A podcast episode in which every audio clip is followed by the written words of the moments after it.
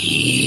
Bem-vindos a mais um episódio aqui no Dois Mike. Eu sou o Leon Kawan e no episódio de hoje estamos de volta desta vez para falarmos sobre o MCU. Sim, senhoras e senhores, a gente vai fazer uma tier list, assim como nós fizemos da DC, mas dessa vez de todos os filmes que a Marvel lançou para os cinemas no universo compartilhado da Marvel, certo? E é claro que eu não poderia deixar que sozinho, estou aqui com ele, Newton César. Olá, pessoal. Eu não ia perder a chance de falar mal da Marvel, né? É, ninguém pode perder essa oportunidade nunca. E para completar nosso time aqui hoje, nós temos uma das faixas do quatro faixas, assim como o senhor Newton César. Senhoras e senhores, José Guilherme. Fala rapaziada, que saudade que eu tava de gravar com vocês. E é isso aí, falar mal da Marvel nunca é demais. Nunca. A saudade é toda minha, só são seus olhos, que isso.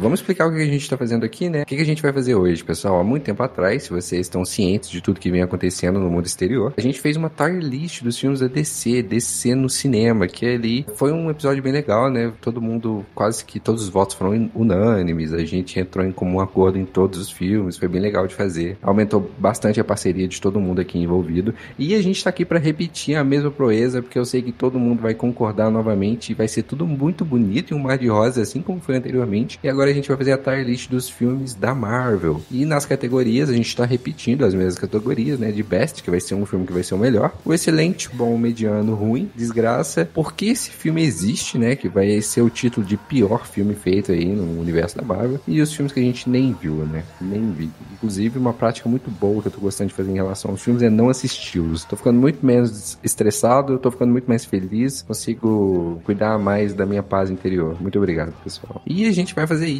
agora. Roda a vinheta. Puxa a punheta.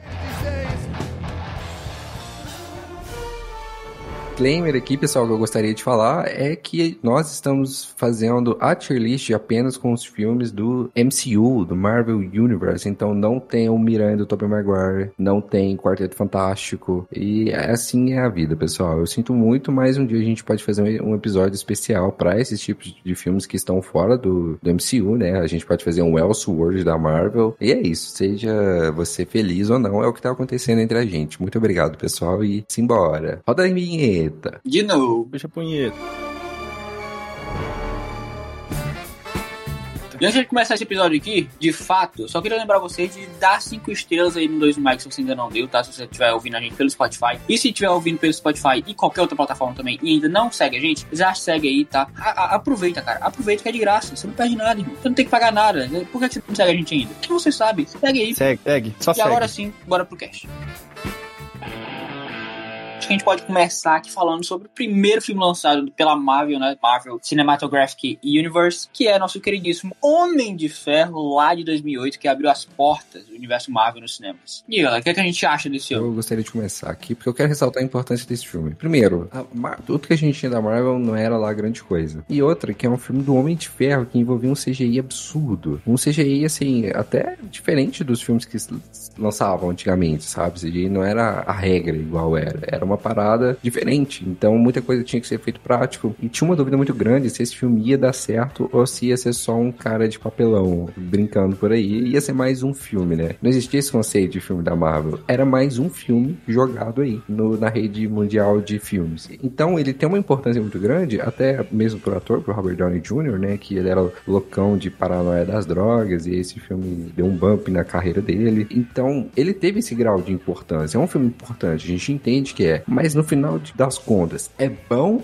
ou não? É isso que eu quero saber aqui. E aí, Zé, é bom ou não? Cara, eu vou ser bem sincero com você, mano. Iron Man, o primeiro filme, ele é muito bom. Ele não é bom, ele é muito bom. Cara, não tem como. É um filme de 2008. Eu desafio vocês a assistirem esse filme hoje e falar: nossa, o CGI tá datado, ou sei lá, que atuação ruim, ou nossa, quem é esse personagem? Mano, é muito bom e para mim esse é um dos poucos vinhos que tem no MCU, viu? Então para mim ele é um filme bom pra excelente, viu? Muito fantástico, né? Eu acho muito legal. Até a, a história dele era muito boa, de que ele é preso, ele é sequestrado debaixo de uma caverna e aí usando sucata de foguete ele constrói uma fucking armadura. E eu lembro quando eu era criança eu isso, eu falei, caraca, velho, que doideira, sabe? Você vê aquela armadura e assim, não sei como que eles fizeram ela, mas não aparenta ter nada de CGI, é, realmente parece ser funcional, ele anda, as coisas balançam de metal, é sinistro, cara, muito bom. Uhum. E para mim, ela assim, ele se encaixa perfeitamente em Excelente, e por muito tempo para mim ele foi um, um, dos bests, mas eu acredito que Excelente é o lugar ideal para ele ficar quentinho aqui no berço dele, assim, perfeito, simbora, galerinha. É, então, Homem de Ferro, eu acho que, como o Nilson falou, né, por muito tempo ele foi um dos melhores filmes da Marvel, e eu continuo achando que ele é, sim, um dos melhores filmes da Marvel, tá? Apesar de a gente ter filmes muito melhores hoje em dia, a gente também tem filmes muito piores, né? E acho que os muito piores são maioria nessa comparação. Mas Homem de Ferro é um ótimo filme de, de origem, principalmente. Eu gosto muito de como eles contam a história do Homem de Ferro. É uma coisa bem didática, é uma coisa bem dinâmica. É um filme que não fica chato, é um filme que não é longo. Tudo funciona nesse filme. Tudo funciona. Não tem nada de ruim nesse filme. O CGI é muito bom. Os efeitos práticos, quando são utilizados também, é muito bom. Então, assim, não tem como botar Homem de Ferro em nenhuma categoria que seja abaixo de bom para mim, sabe? É, faz muito tempo que eu não vejo, tá? Então, não sei como é que tá hoje em dia, se tá datado, se não tá realmente. Mas, para mim, ele pode ficar ali no bom pra excelente sem nenhum problema. É igual o Zé falou, ele é vinho, né? Assim, que você vai lembrando. Se você colocar aí, por exemplo, o início dele, que ele tá no exército, aí ele tá andando de carro com o exército. Nossa, é ao som de ACDC. Essa cena é absurda, Quando cara. ainda utilizavam ACDC como trilha sonora do, do Iron Man, é muito bom. Assim, absurdo. É uma nostalgia muito boa, é vinho mesmo, cara. E envelheceu. É, por bem. isso, por você ter me lembrado que tinha trilha sonora do ACDC e eu sendo um grande fã de ACDC, eu boto o Iron Man em excelente. Boa, unânime aqui, excelente, porque pra mim ele é excelente. Unânime, unânime. E quem discordar é murro na boca. Mentira, mentira, soco, brincadeira. Soco, soco, no pé do ouvido. Bom, passando Próximo. então pro próximo filme, né? A gente tem aí outro lançamento do ano de 2008, que é um filme que por muito tempo não era do universo cinematográfico da Marvel, mas que a Marvel, depois de ter ido pra Disney, se não me engano, resolveu colocar aí o, o nosso queridíssimo O Incrível Hulk no universo compartilhado Marvel. Uh, acho que é o filme que ainda tem o Edward Norton, não é? Isso, o próprio. Exatamente. Isso. E eu tenho que admitir que eu não lembro quase nada desse filme tá? Admito. Mas eu lembro que ele tem algumas cenas do Brasil, tem, tem uma relação com, com, o Brasil ali. Mas que eu realmente não tenho nenhuma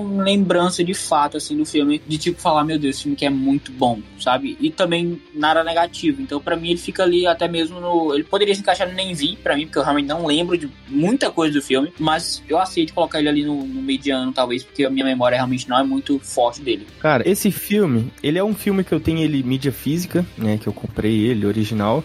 Então, você já sabe, né? Pobre quando tem um filme em casa, ele assiste ele, sei lá, 500 vezes. Uhum. Eu vi esse filme um milhão de vezes já, e mas eu não posso ser saudosista, né, cara? Ele não é um filme para hoje, ele não é um filme bom. Pra época ele era muito bom, porque era um filme do Hulk. Mano, qualquer filme do Hulk é bom quando lança, né? Pelo menos pra época. 2008 era um dos heróis mais famosos, era o Hulk. O Edward Norton, durante muito tempo, ele foi a cara do Hulk. Pelo menos pra minha geração, né? Pessoal ali que cresceu nos anos 2000. Então ele foi bem essa cara do, do, do Incrível Hulk durante muito tempo. As cenas de CGI, ele como Hulk, ele é muito bom. Ele, para mim, o Hulk dele é melhor do que o Hulk do. Mark do, Ruffalo do Mark Ruffalo. Só que quando você olha para um filme onde a direção coloca pessoas portuguesas de Portugal para interpretar brasileiro, sabe? Tem algumas cenas lá que são a pessoa tá falando português de Portugal, se você vê o filme legendado. Quando você olha para a direção de um filme que faz isso, você vê que ela não tem muito cuidado ou muito apreço pela pela produzindo esse filme. Mas enfim, e a forma que eles retratam o Brasil também é bem estranha. É padrão, né? A América Latina como o estadunidense retrata os países latinos. Mas enfim, para mim ele é um filme mediano. É, não consigo falar que esse filme é bom, por mais que eu goste dele, eu gosto do, do Hulk do Edward Norton. Mas para mim ele é um filme mediano. Ele também não é ruim, né? É um filme. É definitivamente um filme. Eu lembro que eu era criança e aí tem muita cena no Brasil mesmo. E eu lembro que eu colocava, eu mudava a faixa de áudio para inglês para saber se estava falando português ou não. E eles estavam falando português, um português tudo diferente, cara. É muito engraçado. Eu não sabia que eram portugueses. Para mim, eram americanos que, sei lá, aprendeu português por causa do filme, aprendeu as falas, né? Porque era um português muito rabuscado. E aí você vê o que, o que é uma produção sem noção, né? De fazer um trem no Brasil e aí, em vez de colocar o Brasil, coloca o português. Tipo assim, não se tocam que não é, assim, audivelmente, não é. Você não olha para isso e fala, ah, são brasileiros, né? Muito diferente o jeito que fala. É muito sem noção mesmo. Mas é um filme que eu gosto muito, cara. E eu não conheci o Abominável na época. E eu lembro que, assim, eu não conhecer o Abominável, no final das contas eu tava assim, caraca, é um Hulk contra outro Hulk. Explodiu minha cabeça. Também. Eu, eu, nossa, eu fiquei muito feliz na hora que eu vi que a premissa é essa. E é um filme que eu curto demais. Curto muito. Eu, eu curto muito ele, porque antes dele tem um Hulk mais antigo, né? Que é aquele que ele enfrenta o próprio pai, sabe? Aí ele vai pra nuvem, o pai dele é o. Sim é um cara que transita entre as matérias. E aquele filme, para mim, ele é muito ruim. Muito ruim mesmo. Talvez porque eu era criança e aquele filme ele é muito paradão. Esse aí, por ser mais ativo, mostrar o Hulk batendo, sentando a porrada em todo mundo, Edward Norton, uh, aí acabou que eu simpatizei muito com esse filme. E aí, quando eu, se, eu sempre ouvia, né, você faz inconsciente a comparação. E aí, putz, esse filme aí morou no meu coração, porque entregou um Hulk que eu queria ver. Um Hulk porradeiro e tudo mais. E tem umas cenas muito boas, né? Tem uma cena que foi tirada dos quadrinhos quadrinhos dos Supremos, que é quando ele quer se transformar no Hulk, pelo menos nos Supremos ele tava sedado. Aí o que que ele faz? Como ele tá sedado, mas ele quer ser o Hulk, ele pula de um helicóptero. E aí quando ele cai, ele já cai como Hulk, porque a explosão é gigante. E aí é muito legal saberem que usaram essa cena também no filme, né? Se inspiraram e é fantástico. Eu gosto muito desse filme. Só que eu entendo, né, que tem muito saudosismo da minha parte de eu ser criança e ter me divertido muito. Ainda acho ele muito bom, mas vamos ser razoáveis aqui eu acho que ele merece um mediano. Vou aí junto com meus amigos aqui, porque concordância é tudo e felicidade no amor, gente. Então vamos lá. Hulk é um filme mediano. Você é, falou aí do, do outro filme do Hulk, né? O filme do. Tem o Eric Bana, eu acho, que é o Hulk, o protagonista. E tenho que admitir que a minha memória, ela bagunça muito, mistura muito entre os dois filmes. Então, eu tenho algum, alguns flashes de memória do Hulk lá de 2003 e tem alguns flashes de memória do Hulk de 2008. Aí na minha cabeça eu fiz um filme só com essas memórias, sabe? Então é, é bem bagunçado realmente pra mim. Então onde vocês decidirem colocar realmente o Hulk aí, pra mim vai estar tá ok. Sim. É, eu lembro que tinha. É, assim, se você reassistir esse filme, eu acho que você vai gostar, Daniel, do Hulk. Até porque a gente tá numa maré de coisas horríveis. Uhum. E ele é muito bom. Narrativamente ele é muito bom. E no CGI também ele é ótimo. Eu compacto com o que o Zé falou. Eu acho esse Hulk muito melhor trabalhado do que o Hulk atual. O Hulk atual ele parece uma massinha gigante. Nesse, eh, nesse Hulk aí do Edward Norton, cara, é muito doido. Você vê as veias dele, é um trem totalmente diferente. Ele é mais cabeludo, né? Cara, sinistro. E você vê um sangue verde, coisa que você não vê mais no Hulk de hoje em dia, né? O Hulk não sangra mais. Mas assim, acontece, é a vida que segue. E, e outra coisa, o Hulk do Edward Norton, ele é é completamente diferente do Edward Norton, sabe? Nem a cara dele lembra o Edward. O Hulk do Mark Ruffalo, não. Ele tem os traços da, da face do Mark Ruffalo, né? Não, hoje em dia o Hulk é o Mark Ruffalo, né? Ele fala. Então, fazer o que, né? É a vida. Agora, esse Hulk professor, né? O professor Hulk, assim, vocês vão me desculpar, mas isso é péssimo. Foi uma péssima ideia. Péssimo. É. Nossa, já começou com o Hulk com medo do Thanos, mas é papo pra outros 500, que assim, o Hulk atual é, é triste. E agora, nossa, com o filho do Hulk. Ah, meu Deus do céu, que tristeza.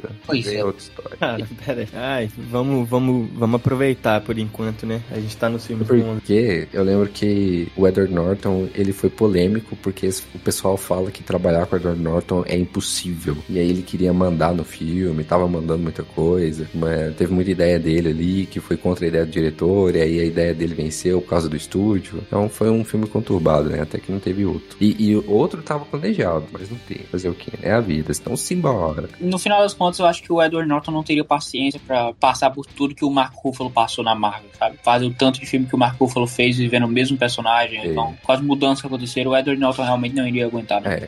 É, é, não sei, mas eu aguentaria. Se chamasse eu, aguentaria. É, então, é isso aí. Kevin Feige, por favor, Newton César aí, ó. Aproveita. Mandar o currículo dele pra você.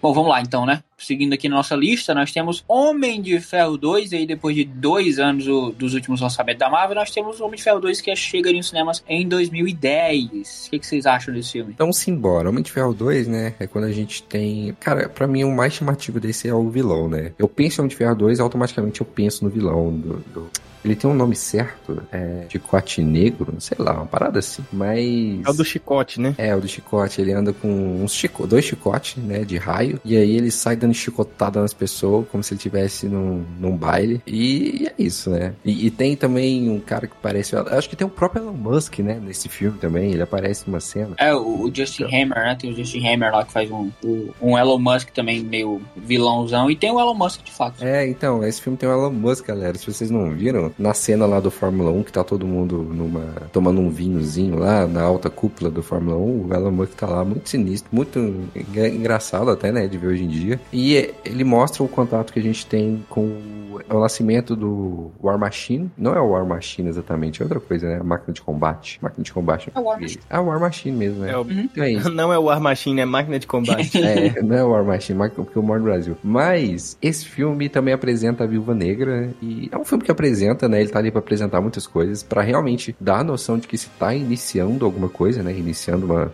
uma fase, na época ninguém chamava de fase, mas estava iniciando um universo, uma história maior do que o próprio filme. Eu acho que ele serviu mais pra esse propósito do que pra entreter, porque eu não achei esse filme grande coisa. Não gostei muito desse filme. Pra mim ele é, tem muita coisa jogada, muita coisa cansativa de se ver. Eu, eu lembro exatamente de eu ficar cansado de falar, nossa, que tão cansativo. E eu, e eu era criança, hein, quando eu aceitava tudo. Mas assim, é a minha opinião, né? Fazer o quê? Na vida a gente vive de coisas boas e coisas ruins. Então fica esse ensinamento aí pros públicos. É, a gente tem que marcar a troca, né, de personagem do, do máquina de combate, né, do War Machine. A troca de personagens, né, aquela sacada que eles têm lá no julgamento. Eu vejo esse filme também, novamente, como com saudosismo. Na verdade, os três Iron Man eu gosto bastante, né, apesar de saber separar, gostar de ser bom, né, eu, eu consigo olhar com esse filme, olhar pra esse filme com carinho, mas eu também consigo falar da forma que, de forma mais técnica, né? Eu concordo com o Newton sobre como tem muita coisa jogada nesse filme, como eles tentam mostrar muita coisa, talvez porque pelo hype que o filme tava, né, pelo sucesso do primeiro, é, talvez a necessidade de trazer logo o Homem de Ferro 2, porque eles já sentiam ali o sucesso que esse personagem iria virar a cara da Marvel, é assim como foi, mas pra mim esse filme, ele é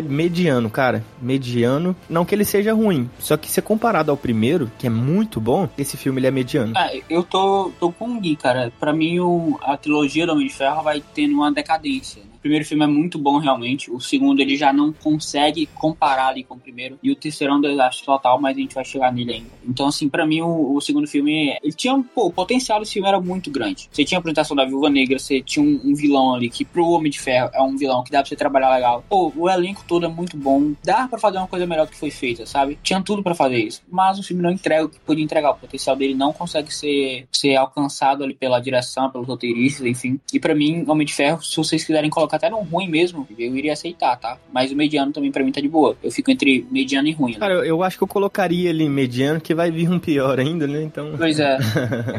Eu, eu, eu topo colocar ele em mediano, né? Fechou. Ele tem partes horríveis, mas ele entregava muita coisa interessante que era novidade, né? Eu lembro, assim, aquela cena da mala, dele enfiando as duas mãos na mala, aquilo era muito legal. Então, toda a mecânica da armadura é muito charmoso. É uma coisa que se perdeu, infelizmente, nos últimos filmes. Mas você vê aquela... É tipo o Transformer virando carro, robô, sabe? É uma parada muito charmosa, muito legal. Cara, eu lembro de uma cena que eu detestava, que era do nada o, o Tony Stark entrando pra uma corrida. Cara, é muito ridículo essa cena. É, sem pé nem cabeça, né? Do nada ele pega um capacete e fala... Puta merda, do nada o cara vira um É. corredor. Mas nesse filme a gente tem a, a melhor cena de, de transformação, não, né? Mas, mas, assim, que ele coloca o traje dele, que é quando ele chuta a malinha e, e a armadura dele começa a surgir ali, subindo nele e tal. Pra mim é a melhor transformação do, do Homem de Ferro em toda, toda a Marvel, assim. Assim, trans- assim, visualmente, eu acho que eu concordo. né? Ela é muito bonita. Sim. Mas, emocionalmente, eu acho que eu curto muito aquela que o Loki joga ele da casa dele, no Avengers. Aham. E ele fala, ativar, ativar. Aí o trem sai de dentro da casa dele lá pra ir, e pega ele pelo pulso. Eu acho aquilo muito massa. É, eu realmente me referia mais à parte visual mesmo. Porque, como você falou, isso vai se perdendo ao passar dos filmes, né? E nos últimos Vingadores são é, coisa mais broxante possível. É, A desculpa mais ridícula que, que existe, nanotecnologia. Ah, meu É. pau. é, como assim, seu pau nano? Ah, é, foi, um, foi uma, um trocadilho aí, um trocadário do carilho.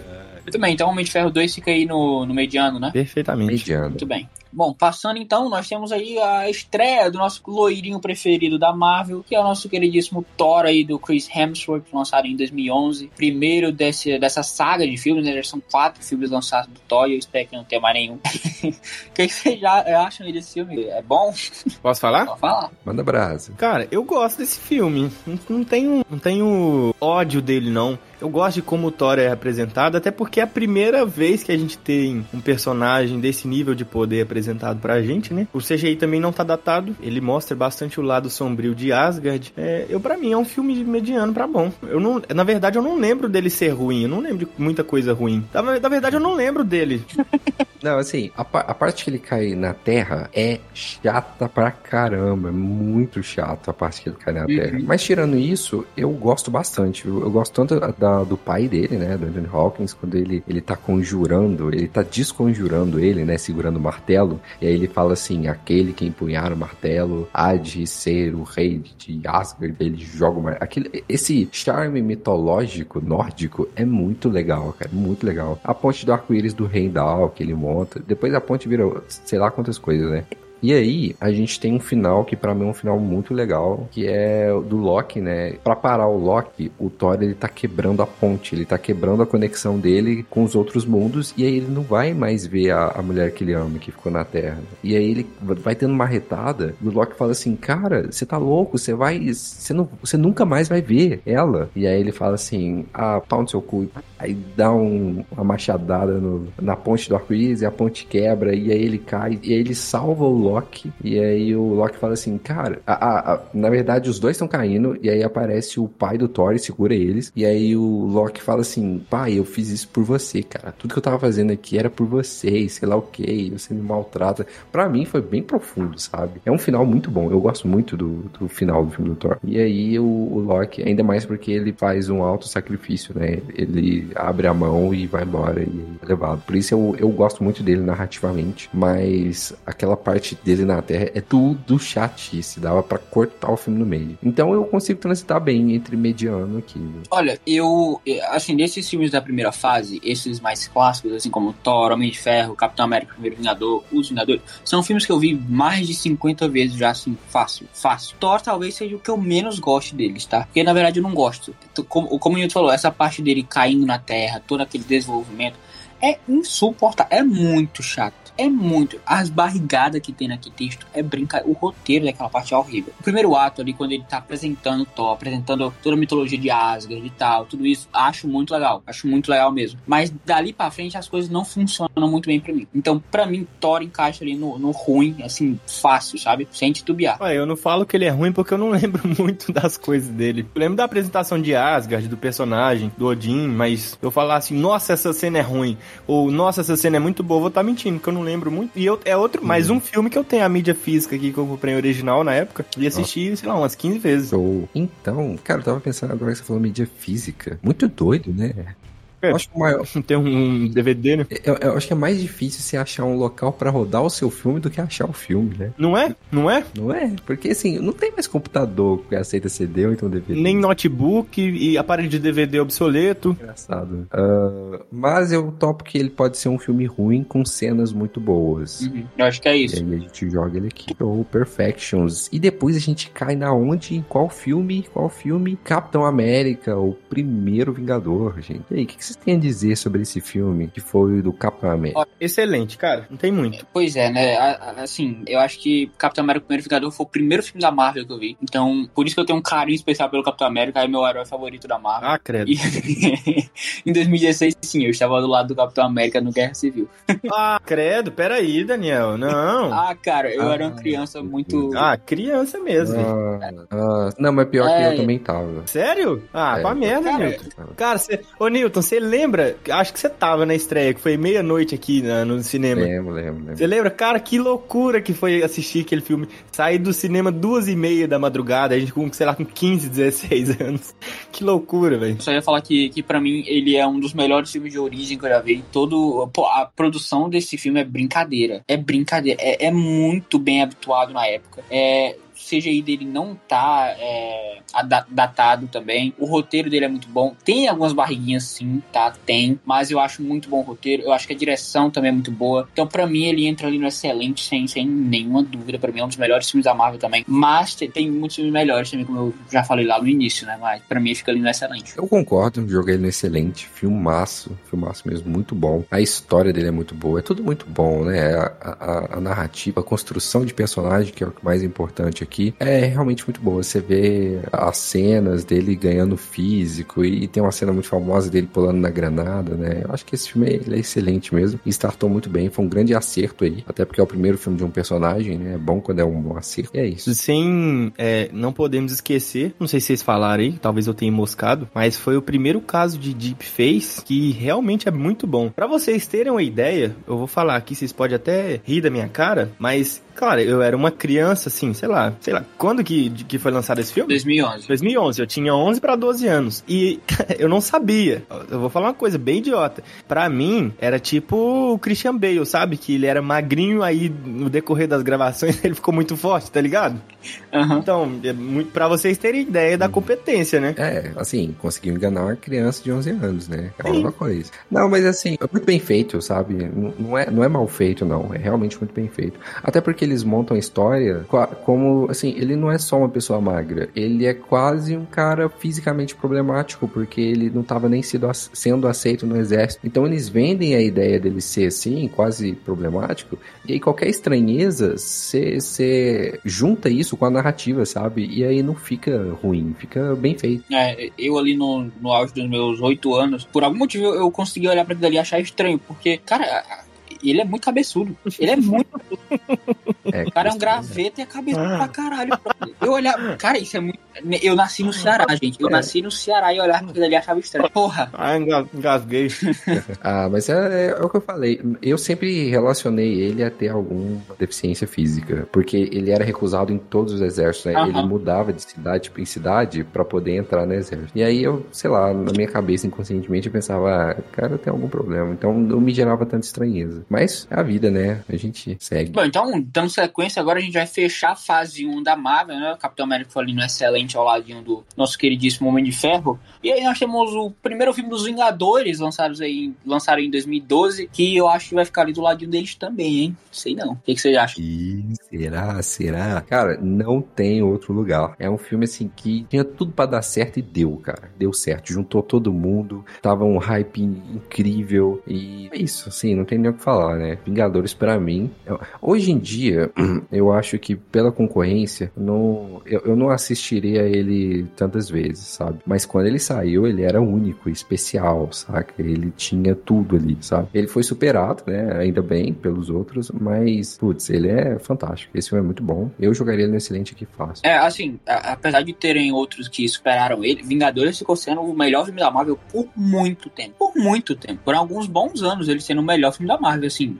ao menos eu acredito que tenha sido, né? Porque ele é de 2012 e aí eu acho que o melhor filme que a Marvel lançou foi em 2016, que foi Capitão América Soldado Invernal, depois de Vingadores. Porque depois dali eu não me lembro muito bem de alguns filmes terem sido tão bons quanto Vingadores. Então, Assim. É, eu acho que ele tem um, um, um, ponto que é o crossover, né? A gente não estava acostumado com crossover. E aí, do nada, assim, você vê um filme que juntou elementos de outros filmes, juntou personagens de outros filmes, sabe? De filmes diferentes. E aí ele faz uma criação de uma, uma teia narrativa e faz um crossover. Cara, a gente não estava acostumado com isso, sabe? O só, pra você ter ideia, quando eu, eu assisti o, o Hulk de 2008 e no final, na cena pós-créditos, tinha o Tony Stark, putz, minha cabeça explodiu. Falei, como assim? Um cara de outro filme tá aí na cena pós-crédito. É, é, a mesma história, a história tá passando junto, tá igual. E aí, no, na cena pós-crédito de cada um, foi dando essas migalhas de que tá tudo conectado. E do nada sai o Vingadores e, e nos apresenta o que, que é um crossover. Eu acho que isso foi fantástico. Foi um evento narrativo, sabe, do cinema. Aham, e nessa época a Marvel ainda seguia uma linha que era muito clara para todo mundo, né? Você tem Homem de Ferro, em que o Nick Fury aparece no, no pós-crédito ali. Aí depois você, você tem Thor, onde o, o, o agente Coulson aparece, o Nick Fury também tem uma ponta. Aí a gente tem Capitão América, que a gente também vê o Nick Fury. Aí a gente tem o Hulk, né, que você vê o Homem de Ferro também. Então, assim,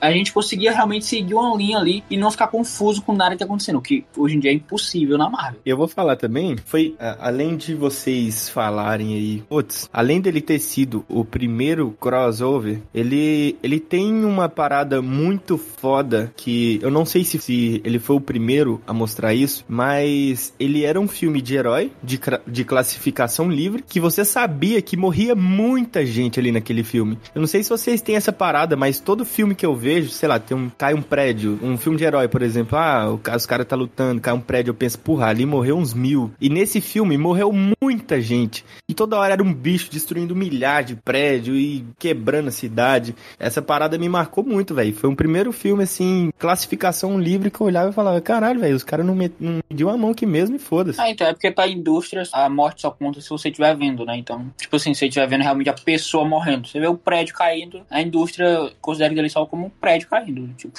apesar de fazer sentido Verdade. sua lógica. Bom, então Vingadores com a linha excelente, é isso mesmo? Excelente. Excelente, então. E, por favor, Vingadores com excelente. Primeiro filme evento, né, que nós tivemos aí da, do, do, do universo Marvel.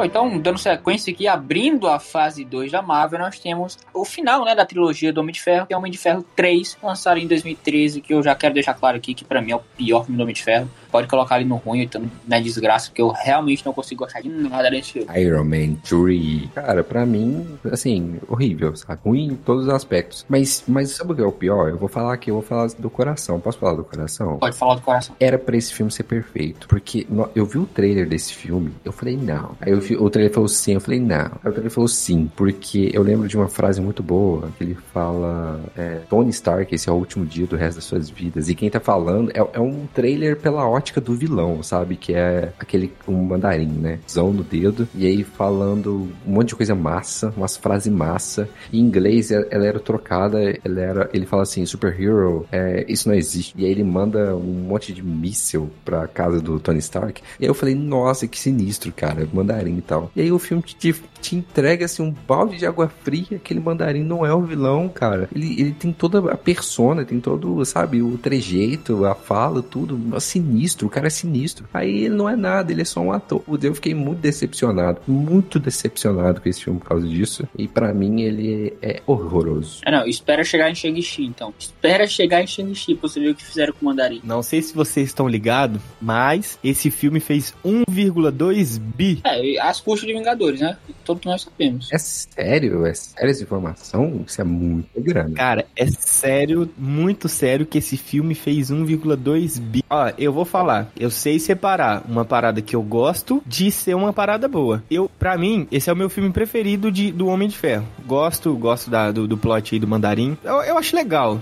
Por mais que a única coisa que estraga mais esse filme é a Pepper. O que eles fazem com a Pepper no final, nada a ver, tá ligado? Enfim, é a parada dele destruir as armaduras, não, não tem muito sentido. Mas eu gosto, eu gosto do, do, do filme, eu gosto do, do, do, molequinho, mas ele é bom? Aí é outros 500. Ele é um filme que, para mim, ele é muito igual ao 2. Ele quer mostrar muita coisa e acaba que é muita coisa jogada, muita coisa sem pé nem cabeça. Então, para mim, ele é mais um filme que é só um filme. Nossa. Nossa, como assim? Assim, eu não sei se queriam dar fragilidade para ele, sei lá, mas eu lembro que no filme ele tem uns um, umas crises de pânico e aí ele precisa respirar, precisa sei lá o que, sei lá o que. E aí quem ajuda ele é um molequinho que para mim o molequinho tá pior que a Pepper nesse filme, sabe? Muito... Uhum, pra mim também. Eu não gosto desse filme mesmo. É, pra, pra mim nada funciona nesse filme. O roteiro desse filme é, é horrível. Assim, é, o Gui até falou, comparou com o segundo, né? Com o roteiro do segundo. O, o roteiro do segundo também não é bom, mas para mim o roteiro do segundo tenta fazer sentido, sabe? Ainda tenta te entregar alguma coisa ali que te prenda no filme. Agora o terceiro não. O terceiro não se preocupa com nada. Ele só solta umas histórias ali aleatórias que não tem pé nem cabeça e que, pô, é, é muito ruim, é, é, muito mal feito. Então, como eu falei, para mim, ele estando ali no desgraça ou no ruim, eu tô feliz. Eu também. Uma democracia, a ditadura, a picadura da maioria, ok. Pra mim ele é mediano, mas eu não vou reclamar como se ele tivesse ruim, não. Tá, então eu acho que pra não gerar briga entre nós, vou colocar ele no ruim mesmo. Não, tem que gerar briga, Então- tem que gerar confusão, tem que gerar Também. distúrbio aqui na situação. Não, vai ter outros aqui que vão, vão gerar. Cara, ele é ele é melhor do que o Thor? Não. Não, ele é ruim, ele é pior. Ele é pior do que o Thor? Pra mim, ele é pior que o Thor. muito pior. Mas assim, Caramba, dá vontade de vomitar. vontade de vomitar. Que isso? Pra mim, ele é muito pior. Cara, eu não consigo olhar pro Homem de Ferro 3 e não sentir Que náusea. isso? É isso aí. É exatamente isso que o Nilton falou. É exatamente. O pior que nem dá, o pior que nem dá para defender esse filme. Não dá, cara. Caramba. Ah, então ele é uma desgraça. É, ele, é, Uma ele é uma desgraça. Foi a primeira desgraça da Marvel. Lutando muito contra o Thor ali, tá? Tenho que dizer. E depois, senhor José Guilherme, o que que tem? O que que tem pra gente? Mundo Sombrio, The Dark World, o Thor 2. Thor, né? Que é um filme que nos apresenta uma força das joias, né? É, Nos apresenta a joia vermelha, que é a joia do espaço-tempo. É, aí nessa época a Marvel começou com uma sequência de filme que, né? Isso que pra mim são desgraçados. Que é de Ferro 3 e Thor Mundo Sombrio. Pra mim também é um filme horrível, cara. Horrível mesmo. Não, não dá. Pra mim ele fica ali do ladinho do Homem de Ferro 3. Fazendo companhia a ele. né? Cara, eu tô caçando motivos pra defender Thor, mas eu não tô achando na minha cabeça. Não existem, não existem. É Mas eu ruim. não acho ele horrível, eu só acho ele meio, meio ruim, sabe? Só acho ele ruim mesmo. Então, mas aí a gente né, fa- faz a comparação que a gente fez também do Homem de Ferro. Ele é tão bom quanto o Thor? Eu acho que não. Pra mim ele é pior que o Thor. Então, Ah, pra mim a ruindade. Pra mim, ele é igual ao Thor, porque ele é um filme ruim com cenas boas, porque tem cenas boas nele, mas ele é ruim. Posso falar? Não. Esse pra mim é mais um filme que eu não lembro de nada dele. Não lembro de nada. Ah, isso não. Não lembro nenhumas, cara, juro. Não tô zoando. Eu não lembro de nenhuma cena épica dele. Alguém me, por favor, me refresca a memória. Uma cena épica. Fica à vontade. Um, um de cada vez. não, então, eu ia pedir exatamente isso que eu me pediu, porque eu realmente não lembro de nenhuma cena boa desse filme. Não, tem. tem- ah, ó, eu vou falar uma cena boa que eu gosto muito. Hum, É uma cena em que ele tá sendo. O Thor, ele tá sendo teleportado entre os mundos. E aí ele chama o martelo dele. E o martelo dele ficou no outro mundo. Aí o martelo vai seguindo ele e vai mudando de direção conforme o mundo que ele tá. É isso, e aí? E agora? Agora vocês aceitam que ele é só ruim? Mano, ele não fede nem cheira. Não lembro, não lembro desse filme. Eu lembro mais do primeiro, que é, deve ser mais esquecível do que esse. Não, na verdade esse é mais esquecível. Esse é mais que esse. É mais esquecível. Mais um motivo pra ele, tá- ficar, pra ele ficar na desgraça, porque realmente não dá. Mano, se ele fosse uma desgraça, ele seria ruim. Só que ele não tem uma cena que faz ele deixar ruim de tão esquecível que ele é. Então, pra mim, ele é só ruim. Eu não tenho aversão a ele, sabe? Ele é só. Exato. É, ele, Não, ele, não me maltratou. ele não é tipo, sei lá, um filme que vai. Tipo, Mulher Gato, por exemplo. Se passar Mulher Ah, Gato, pre- prefiro lavar meu, meu olho com petante. Mas aí você tá fazendo uma comparação até injusta, porque Mulher Gata a gente concordou em ter sido o pior filme já lançado pela DC na- na história. Não, é, pois é, mas eu tô colocando. Foi o primeiro filme ruim que eu pensei. Sei lá. Não, o Thor é, é ruim. Vamos Não é ruim, vai, né? ditadura da, da bondade. Tudo bem, tudo bem. Pode, pode deixar ruim, mas eu quero deixar aqui registrar que eu tenho a esse filme. Eu não consigo mais assistir Thor, o Mundo Sombrio, apesar de ter assistido já mais de, sei lá, 15 vezes. E a gente tem aqui Capitão América, o Soldado Invernal, Le Soldat Invernelle em francês. Exatamente. Lançado em 2014, aí o segundo filme do Capitão América, que eu já quero deixar claro que pode colocar ele ali no best, por enquanto, pelo menos. Tá pra mim. Opa! Que Ó, isso! Porque pra mim não... o roteiro desse filme é maravilhoso, a direção desse filme é maravilhosa, a maneira que eles apresentam lá os personagens é muito bem feita. Pô, não dá, tudo nesse filme é muito, muito bom. É até hoje meu filme favorito. Muito bom. Inclusive a cena dele, dele no prédio, a- atravessando as paredes, a cena dele no elevador Porra, também. tem muita cena icônica. Todo elevador não é, não é nesse filme. Que é, acho que é, não é? Acho que é assim. É, acho que é. É nesse filme. Tem a cena dele gritando É, é porque ele. também, que ali não é uma cena boa, mas que, né, que é icônica. Ó, eu concordo em jogar ele no Best. É um filmaço. Por enquanto, né? Por enquanto. Ou será que não? É, pelo menos por Porque o próximo, opa, tá chegando um próximo aí, mas enfim, né? E eu sei, o que, que você acha? Cara, esse, esse, esse filme, ele não tem muito, muito defeito, né? Se você for pensar assim, pô, qual que é o defeito desse filme? A gente vai quebrar um pouquinho a cabeça. Ele é muito bom. Ele é muito redondinho, sabe? Ele não tenta ser mais do que ele é. Ele é muito fechado. Que a, a proposta dele é isso, então ele vai ser isso. Do início ao fim. Eu acho que o filme que ficar ali no best, ele tem que ser ser exatamente como tá sendo aqui com o Capitão América e o Soldado Invernal. Ele tem que ser realmente uma unanimidade entre os três, sabe? Que você olha e fala, realmente não dá pra você achar defeitos nesse filme, sabe? E digo mais, e digo mais, esse filme tem muito personagem. E mesmo assim, você Sim. não consegue falar assim, porra, tal personagem não foi tão aproveitado, ou sei lá, que esse personagem aqui tá perdido. Ele é um filme bom, ele é muito bom. Exato. Nenhum erro. deles é inútil, nenhum deles tá lá só pra cumprir tabela, sabe? Exato. Todos eles têm algum motivo pra estar lá, todos eles são desenvolvidos, talvez não tanto, mas tem um certo desenvolvimento ali que você pelo menos conhece os personagens. É, e é um desenvolvimento mais sério, né? Eu acho que até esse momento, esse foi o filme mais, assim, entre aspas, adulto que a Marvel tinha feito, sabe? Sim. Sim. É, Tem, tem até uma brincadeira que o- ele tá brigando com o cara no início, no, no navio. Aí o cara fala assim: Ah, mas você só se defende, só o escudo, você é um, você é um bobalhão. Aí ele fala: Não, então vamos ver, então vem aqui então. E aí ele briga sem escudo, só na porrada. Nossa, aquela cena é muito boa. A- as cenas de luta desse filme, as coreografias são maravilhosas. Maravilhosas. Ótimo, ótimas. A- as continuidades da cena, né? Você não vê muito corte, não é aquela Hum. coisa horrível que dá até dor de cabeça, é muito boa mesmo. Então, unanimidade, Capitão América. Ó, o Batman Begins. Soldado Invernal aí o melhor filme da Marvel até então, né, ali no Best. E logo depois nós temos a estreia do nosso queridíssimo James Gunn, né, o novo presidente da DC aí, que lançou o volume 1 de Guardiões da Galáxia lá em 2016. Pra mim, é melhor do que Soldado Invernal, tá? Pra mim. Aliás, 2016 não, perdão, 2014 também. 2014. Cara, não sei se ele é melhor, viu? Pois é, eu gosto de Guardiões da Galáxia, tá? Mas eu acho que eu gosto muito mais do terceiro do que dos outros dois filmes, então...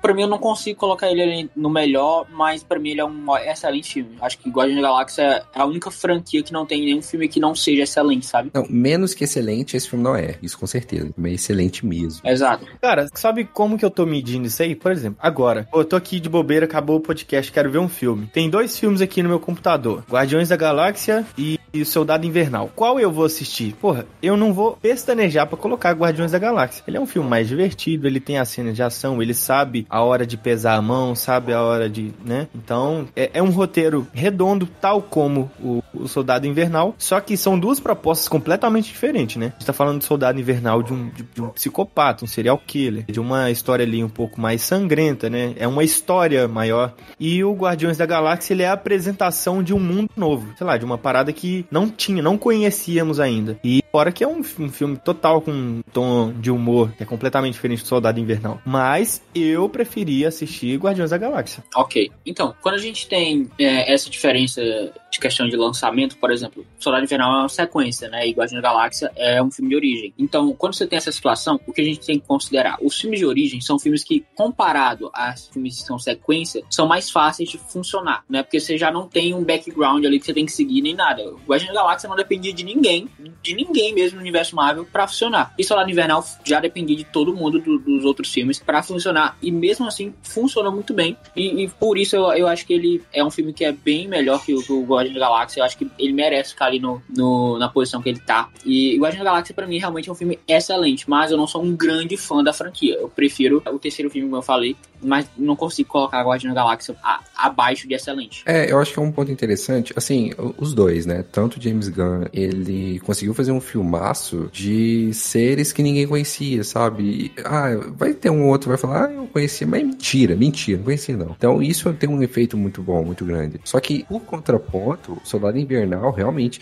ele foi um filme tão sinistro que ele, assim, ele ti- tinha uma bagagem histórica e então ele tinha que trabalhar com a história anterior, né? E o, Guardiões da Galáxia não tinha história anterior, então o James Gunn tinha mais criatividade, ele podia fazer o que ele quiser. O Capitão América, ele estava amarrado às histórias anteriores. E em paralelo a isso, ele foi um filme tão grande assim na Marvel que ele mudou o rumo de tudo, né? Ele mudou o rumo da série do Agentes da Shield, porque aí a Shield foi desmantelada e tudo mais. Então, assim, você pegar essa bagagem histórica e fazer algo totalmente disruptivo, sabe? Ele mudou a história da Shield daí pra frente. Foi um grande feito e eu acho que ele- assim ele merece o Capitão América continuar em, em best. E aí, ditadura, a maioria, eu sou muito, eu sou muito mal, sou do mal. Ah, É isso aí mesmo, né? Eu sou do mal. Já que minha opinião aqui nesse podcast não conta, vamos pro próximo. Vamos pro próximo. E o próximo é. O próximo é o segundo filme dos Vingadores, lançado em 2015, que é Vingadores A Era de Ultron. Que pra mim eu já, já coloco também aqui, que é o pior filme dos Vingadores que tem. Concordo. Não consigo gostar, não consigo gostar do Vingadores A Era de Ultron pra mim, pra colocar ali em desgraça facilmente. Que isso, caramba. Não, não consigo gostar de nada. Ah, cara. isso é demais, não? Ó, Cara, eu só queria colo- colocar um ponto fraquíssimo aqui no filme, chamado Mercúrio. Puta merda. Fraco, fraco, fraco, fraco, fraco. Ah, Pode ser porque a gente já, tem um, já tinha um Mercúrio muito pica, muito bom. Pode ser que seja, mas puta merda, esse Mercúrio é muito ruim. Não, mas assim, eu acho que a medida de comparação ela é válida, tá? Se o seu concorrente lançou um personagem ótimo, cara, você tem que rebolar pra ir atrás, você tem que correr atrás. Você não pode lançar um e falar, ah não, meu universo é diferente. Não, Literalmente correr atrás, né? é, você tem que correr atrás. Que trocadilho do Caribe. Mas, Assim, eu não vejo ele exatamente como desgraça. E eu posso falar um ponto forte agora que o Zé falou um ponto ruim? É. Um ponto forte é o Visão, cara. O arco do Visão nesse filme muito é muito bom. bom. Muito bom mesmo. Muito bonito. É, onde vocês colocarem aí pra mim vai, vai ficar de boa. Porque eu mesmo colocaria no desgraça, porque eu não consigo mensurar o fato de você ter todos os Vingadores ali e você não conseguir fazer um, um, projeto que seja no mínimo decente. Porque pra mim esse filme não é um filme nem um pouco tão bom quanto, por exemplo, quais são os outros filmes que estão ali no, no mediano. Ele não é tão bom quanto o Homem de Ferro, sabe? Que é, que é o que tá no mediano, acho que é o Homem de Ferro 2, né? Ferro 2 incríveis. Ele não é tão bom quanto o Homem de Ferro 2, também não é tão bom quanto o Hulk. Então, eu não consigo colocar ele ali no mediano. Para mim, ele tá do ruim para baixo. Pior que eu enxergo ele certinho aqui, viu, junto com os outros. Mas fala aí, Zé, qual que é a sua opinião? Onde que você colocaria o Avengers 2? Por mim, eu botava no ruim. Só que tem algumas cenas que são muito boas, sabe? Por exemplo, o Visão pegando o Mionir. Cara, aquela cena é muito massa. Não sei, sei se vocês lembram. Ele chegando... Não, pe... o diálogo dele, né? O Ultron fala assim, você tá ajudando eles, mas no final das contas eles vão se destruir. Eles são humanos. Tudo que eles fazem é autodestruição do planeta. Eu só tava acelerando o processo. Aí ele fala: é, Sam, mas eu não tô nem aí pra você não. Aí o Ultron fala assim: nossa, que ingenuidade. Aí o Visão fala assim: ah, é porque eu nasci ontem. E de fato ele tinha nascido ontem. É um diálogo muito legal. Mano, é muito cara, bom, muito cara. bom. Então, mas, mas vocês já perceberam que as melhores cenas, os melhores diálogos que tem nesse filme são, da- são são do Visão, que até então ninguém dava a mínima. Tipo, você tem todos os Vingadores e nenhum dos Vingadores tem um papel realmente relevante naquele filme, assim. Que você olha e fala, cara, esse aqui se sobressai de todo mundo no filme. Não tem. Você fica com Visão, que, que, pô, se me desculpa, mas o Visão na tabela dos Vingadores tá lá embaixo. Não, então eu topo que ele é um filme ruim com cenas boas, né? E aí ele, no final das contas, vira um filme ruim. É, eu gostaria de falar que ele é mediano fácil. Ele é aquele filme, ok. É um filme. Ele é um filme. Também pode ser um filme. Pior que eu também encaixo ele aqui, né? Então é isso, mediano. Mediano, ele é mediano. Mas ele é mediano pra ruim, viu? Porque é mediano. É, ele fica ali no, no, no meio termo da galera. Bom, então, dando sequência, pra gente fechar a fase 2 da Marvel, nós temos o nosso queridíssimo, né, por poucos e odiado por muitos, Homem-Formiga, né, de 2015, aí, estrelado pelo Paul Rudd. Eu não tenho uma opinião formada sobre esse filme, não. Cara, pra mim, esse filme ele é ruim. E eu vou explicar o porquê. Porque o vilão é um cara careca que no- depois a gente descobre que ele é um babaca, né? Ele mesmo fala isso. Ele quer deixar de ser um otário. Como deixar de ser um otário? Mas, assim, a, a briga é ele com uma arminha que ele atira a arma que faz piu-piu e transforma as pessoas em gelequinha, sabe? Pra mim foi muito zoado. É, Pra mim ele é um filme ruim com cenas boas. Porque as cenas do Ant-Man mesmo, do Homem-Formiga, elas são muito boas. Ele se transformando, ele andando na formiga. Isso eu achei o máximo. Agora, o roteiro, a história, o vilão, isso é tudo ruim. O filme é ruim. Zezinho, Oi? pode dar seu veredito aí. Vai ser ruim mesmo? Ah, mano. Cara, pior que eu já falei isso tantas vezes que o pessoal vai achar que eu tô de sacanagem. Mas ele é um filme, velho. Sabe? Ele apresenta um personagem legal que futuramente foi cagado, que é o Scott Lang. Ele tem a cereja do bolo, a parte boa do filme, o alívio cômico, que é o mexicano, que é o papel, ele faz um papel de um mexicano genérico para para estadunidense. Que é muito legal. Então, eu, pra mim, eu colocaria ele. A cena, a cena dele contando as histórias, né? Ele fala como é que tal coisa aconteceu, aí é outros personagens com a voz dele mexendo na boca, é muito engraçado. Cara, muito boa essa cena. Ah, mano, você, você me lembrou dessa cena, é muito boa, velho. É mediano, pra mim é um filme mediano. Ele não é bom, aquele filme que você fala, putz, esse filme é bom. Ele também não é ruim, velho. Ruim, você tá colocando ele do lado dos Thor, tá ligado? Aquele Thor que, pô, Sei. Putz, Esse filme- pra mim. tá ligado? pra Porque, tipo assim, você vai colocar ele do lado de um Thor que não tem. Você lembra de uma cena boa. E no Homem-Formiga você tem lá, você tem umas quatro. É, quer colocar ele em mediano então, Danielzinho? Olha, então, nós v- vamos lá. É um filme de origem, certo? E se a gente for comparar esse filme de origem É. com os outros filmes de origem que teve na Marvel, tirando do Thor, ele é o mais fraco, né? É, Porque ele não, concordo. ele não é melhor que o Homem de Ferro, não é melhor que o Capitão América, não é melhor que o Hulk. E não é melhor que o Guardião Galáxia também. Mas ele é melhor que o do Thor, porque o Thor eu acho realmente ó, muito fraco. Então, pra mim, se você colocar ele ali no, de, na frente do Thor, na tabela do ruim, eu vou ficar feliz. Mas se você quiser colocar ele mediano também, eu vou aceitar, sabe? Não, não vou ter problemas com isso, não. Então, o que seria esse dia pra mim tá legal, cara. Porque, realmente, Homem-Formiga pra mim é um filme que tanto faz como tanto fez. Então, como o Guilherme fala, é um filme, que né? eu também acho ele ruim, cara. Pois é, cara. O roteiro dele, eu não gosto do roteiro dele. Acho o roteiro dele muito fraco. Ele não consegue te prender tanto assim no filme, sabe? Você não fica tão imerso assim. Então, eu, ele tem sim momentos legais, ele tem momentos cômicos ali que são muito bem feitos e tal. Existem cenas que são muito bem gravadas, a direção acerta alguns pontos, mas não tem aquele tempero especial, sabe, nesse filme. É só mais um filme. Então, é só mais um genérico da Marvel. De, depois vai haver tantos. Né? Na, na real, eu acho que ele é um filme com cenas medianas, viu? Infelizmente vai acabar sendo ruim. Muito bem, então Homem-Formiga fica indo ruim. Fechamos a fase 2 da Marvel. E aí nós chegamos na fase 3 com o nosso queridíssimo, né? Até então fechando a trilogia do Capitão América, que é Capitão América Guerra Civil, o próximo filme é evento da Marvel, né? Depois de Vingadores e Vingadores Era de Ultron. E aí, galera, o que, é que vocês acharam desse filme? Que lado vocês estavam nessa, nessa disputa? A gente já falou, né, na verdade. Bom, eu sou. Quem, quem fica do lado do. Vamos começar aqui. Quem fica do lado do herói mais chato do MCU? Quem? É, não, o herói mais chato do MCU pra mim não é o Capitão América, então. Cara, ele é muito chato. Ele é insuportável insuportável. Ele é a cara de um herói estadunidense. Ele é, nossa, capitão estadunidense. Puta que pariu. Ele é insuportável. Mas o problema é que na narrativa do filme, ele tá certo, cara. O Capitão Sim. América tá, tá certo. Ele, ah, ele, é do pô, bem. Mano, mano, é porque, tipo, é, não é. Eu não tô falando que ele tá errado. Da mesma forma que o Tony Stark também não tá errado. É, se vocês, se vocês lembrar da cena que chega a mãe do moleque lá, entrega a foto dele e fala como, tipo assim, né? Você matou meu filho, vocês mataram meu filho. Aquilo ali, mano, o Tony Stark ele já tem muito sangue nas mãos dele por causa da, das armas que ele fabricava e tal. Então aquilo ali pesou muito na cabeça dele. Ele, ele meio que queria dar um basta de tipo assim, pô, realmente, velho, nós somos irresponsáveis, nós já matamos muita gente, vamos fazer alguma coisa certa agora, né? Eu acho que ele queria meio que, que dar uma. Da mesma forma que o Cap, Capitão América também tinha o ideal dele, que não tá errado, não tá. Na, na narrativa não tá errada. Só que é o que eu falei, velho. Ele é um herói chato. Então, né, aí falando da ideia de cada um deles, né, o que que eles defendiam e tal, é, eu acho justo o ponto que você levantou do, do Homem de Ferro. Mas o Capitão América, para mim, o que acontece? O Capitão América é um militar, né? Então o Capitão é, América, é, a gente já sabe, ele já sabe como funciona toda essa questão de guerra e tal. Ele viveu numa época que guerra era uma coisa super normal no mundo, né? Então, Isso. tipo, ele entende que você precisa pensar num bem maior, sabe? Apesar dos pesares, você tem que pensar num bem maior. Qual, qual que você traz mais segurança? E, de novo, acho super justo a, a visão do Homem de Ferro. Mas pra, eu, se tivesse escolher um lado, se eu tivesse no universo da Marvel naquele momento, eu escolheria o, Marvel, o lado do Capitão América, sabe? Apesar dele ser chato e tal, ele ser realmente esse herói patriota, mas ele sempre foi assim.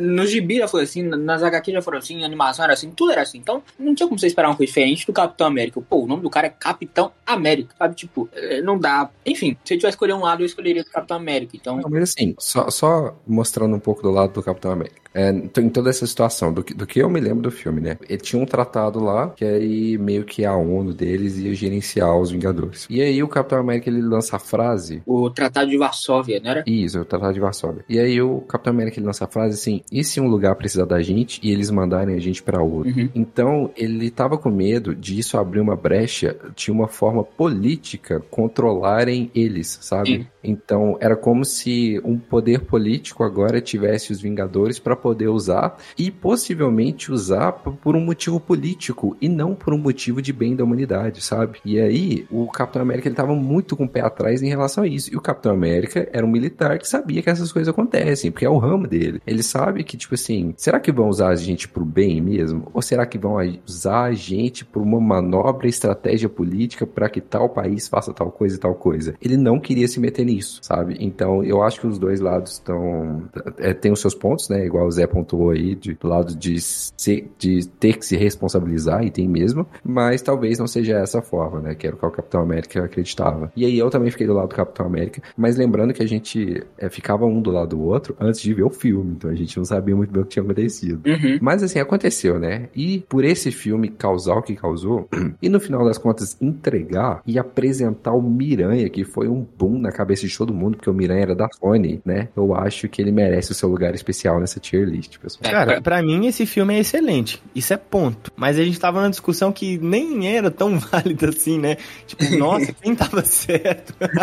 Esqueceu do, de qual o propósito desse episódio. Era pra você ver quão marcante é esse filme, porque já fazem quase 10 anos que ele foi lançado e até hoje não existe discussão, sabe? E depois de tudo todo o desenrolar do MCU, ainda existe discussão de quem estava certo ou errado naquela, é, naquela história. Pensa, é difícil você separar dois heróis e fazer o povo discutir entre qual tá certo e qual é errado. Geralmente é, é muito difícil você fazer essa narrativa, né? Geralmente um vai estar tá 100% certo e o outro 100% errado. Mas aí não, aí tem toda uma manobra para que o público realmente, né, discuta sobre isso. Exato. E assim, esse filme, ele mostra pra gente, de certo modo, né, dados certos parâmetros, o que poderia ter sido Batman vs Superman, sabe? Cara, pera aí, eu vou ter que te interromper, vou ter que te interromper interromper. Desculpa.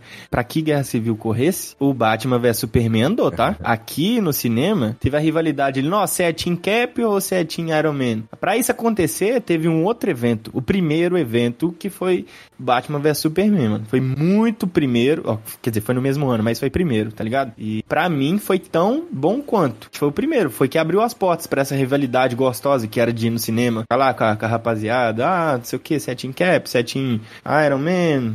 Teve, teve o Batman vs Superman primeiro. E foi bom. Eu, entendo o que você quis dizer, mas eu, eu me refiro mesmo à questão de, de narrativa, sabe? A questão do filme em si. Porque eu não gosto do Batman vs Superman. Eu acho um filme realmente muito, muito ruim e, tipo, eles foram gravados realmente bem próximos, os outros foram lançados no mesmo ano, então é, não tem como um ter baseado uma coisa do outro, sabe? Mas eu entendi o que você quis dizer. Mas para mim, Guerra Civil tá num patamar muito acima de BVS, assim, num nível absurdo. Absurdo. Eu falo em questão de você colocar os dois maiores heróis daquelas marcas no cinema, porque o Batman e o Superman são os dois maiores heróis da DC em tudo, em tudo. Mas o Capitão América, o Capitão América talvez seja um dos maiores heróis da Marvel, nas HQs, mas o Homem de Ferro não era, né? O Homem de Ferro, ele é um dos maiores heróis no cinema. E quando você coloca essas duas extremidades, pô, os dois maiores nomes, as duas maiores caras de ambas editoras, sendo os principais ali de um filme que eles vão lutar um contra o outro, pô, o resultado que Guerra Civil apresenta é um resultado muito superior e muito melhor que o BVS, sabe?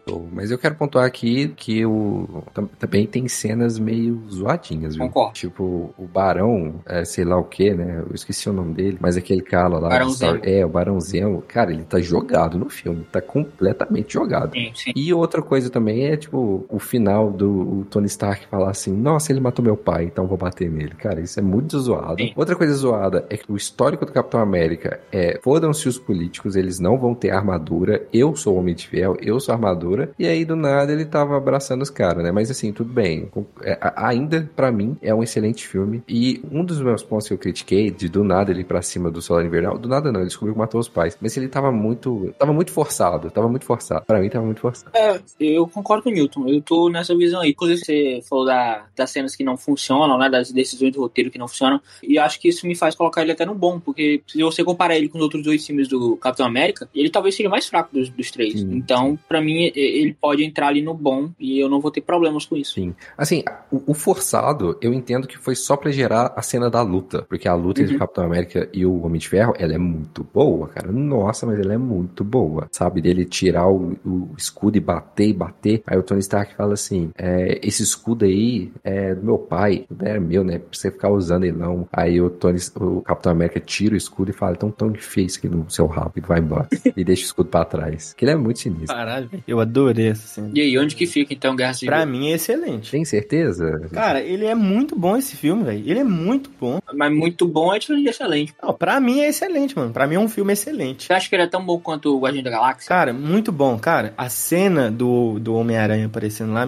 tá louco. Ele é elite. Elite? Aí sim, viu? É, mas eu, eu, eu também, também, eu deixo ele em excelente fácil também. Excelente, filme, excelente. Tinha tudo pra dar errado e, e deu certo. É. Então tem isso Realmente tinha tudo pra dar errado mesmo. Bom, então dando sequência, nós temos a estreia do nosso queridíssimo Benedict Cumberbatch, né, no universo cinematográfico Marvel, que é com o Doutor Estranho lá de 2016, filme de origem e tal. E eu já quero deixar claro aqui que eu gosto desse filme, tá? E eu acho que ele vai estrear aquela categoria ali de bom pra mim. Querido Benedito, muito bom esse filme. Momo, eu vim barganhar. Cara, que legal. Bom, eu, Eu adoro esse filme. Também adoro esse filme, viu? Eu, eu enxergo ele em excelente. Filmaço. O primeiro filme é um filmaço. E você, senhor Zezinho? Caralho, excelente? Eu, eu enxergo ele como excelente. Mas se vocês enxergam ele como bom, a gente deixa ele aqui como bom e vida que segue, né? Porque quem sou eu na fila do pão? Falar que é excelente, é excelente. Não, não. Se vocês falaram que ele é bom, então Stranger Things é bom. Se vocês decidirem. Pra mim, ele é, Pera, pra tá. mim, ele é um filme... É, pera aí, a gente tá em qual? A gente tá no... Doutor Estranho. Stranger Things. Cara, é, ele pra mim, ele é um dos, dos personagens de filme de origem que mais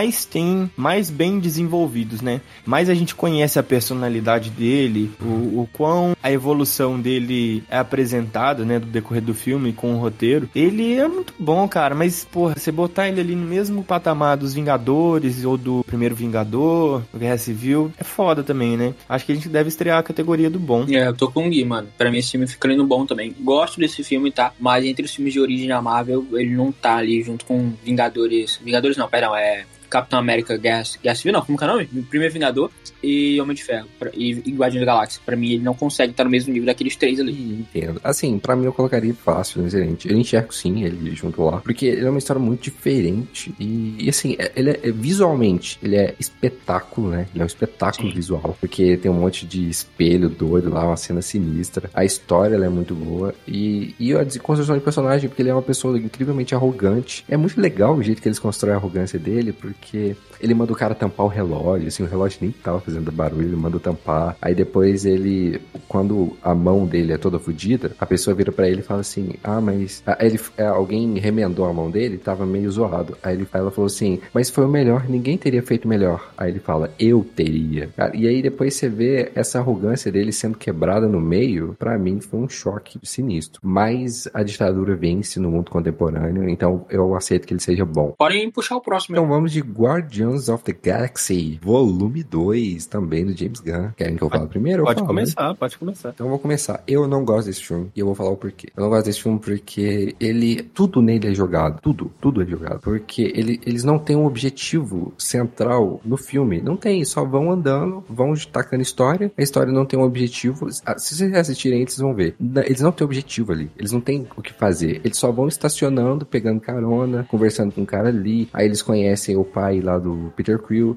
aí eles conversam com o pai, ainda não tinha sido apresentado o problema narrativo da história, isso é uma coisa que me incomoda, mas eu sei que também pode ser um problema maluco meu. E aí eles vão jogando, aí eles vão conversando um com o outro, aí sei lá o que, você é do bem, eu sou do mal, sei lá o que. E no final do filme, quando você acompanhou uma história sem saber, assim, para onde que ela deveria ir, aí o, o pai do Peter Quill se mostra um cara malucão e aí acontece uma briga. Por isso eu não, não curto esse filme, não acho que ele tem uma boa história e não colocaria ele em bom, colocaria ele em mediano e ruim, mas é, a vida é assim, né, pessoal? Às vezes a gente gosta de uma coisa, às vezes não. Agora eu passo a bola aí pra vocês. O que, que vocês acharam? Vocês concordam comigo? Discordam de mim? Simbora. Ó, oh, pra mim, cara, esse é um filme bom, tal como foi o Doutor Estranho. Ele não é um filme excelente, mas se você falar que Guardiões da Galáxia tem um filme mediano, é muita ousadia, viu? Pra mim, ele é um bom filme. Como quero usar. Olha, então, eu também não consigo ver Guardiões da Galáxia Volume 2 ali junto com, com aquele filme tão mediano, tá? Não consigo ver ele junto com Eras de Ultron, não consigo ver ele junto com o Michel 2, nem com o Incrível Hulk.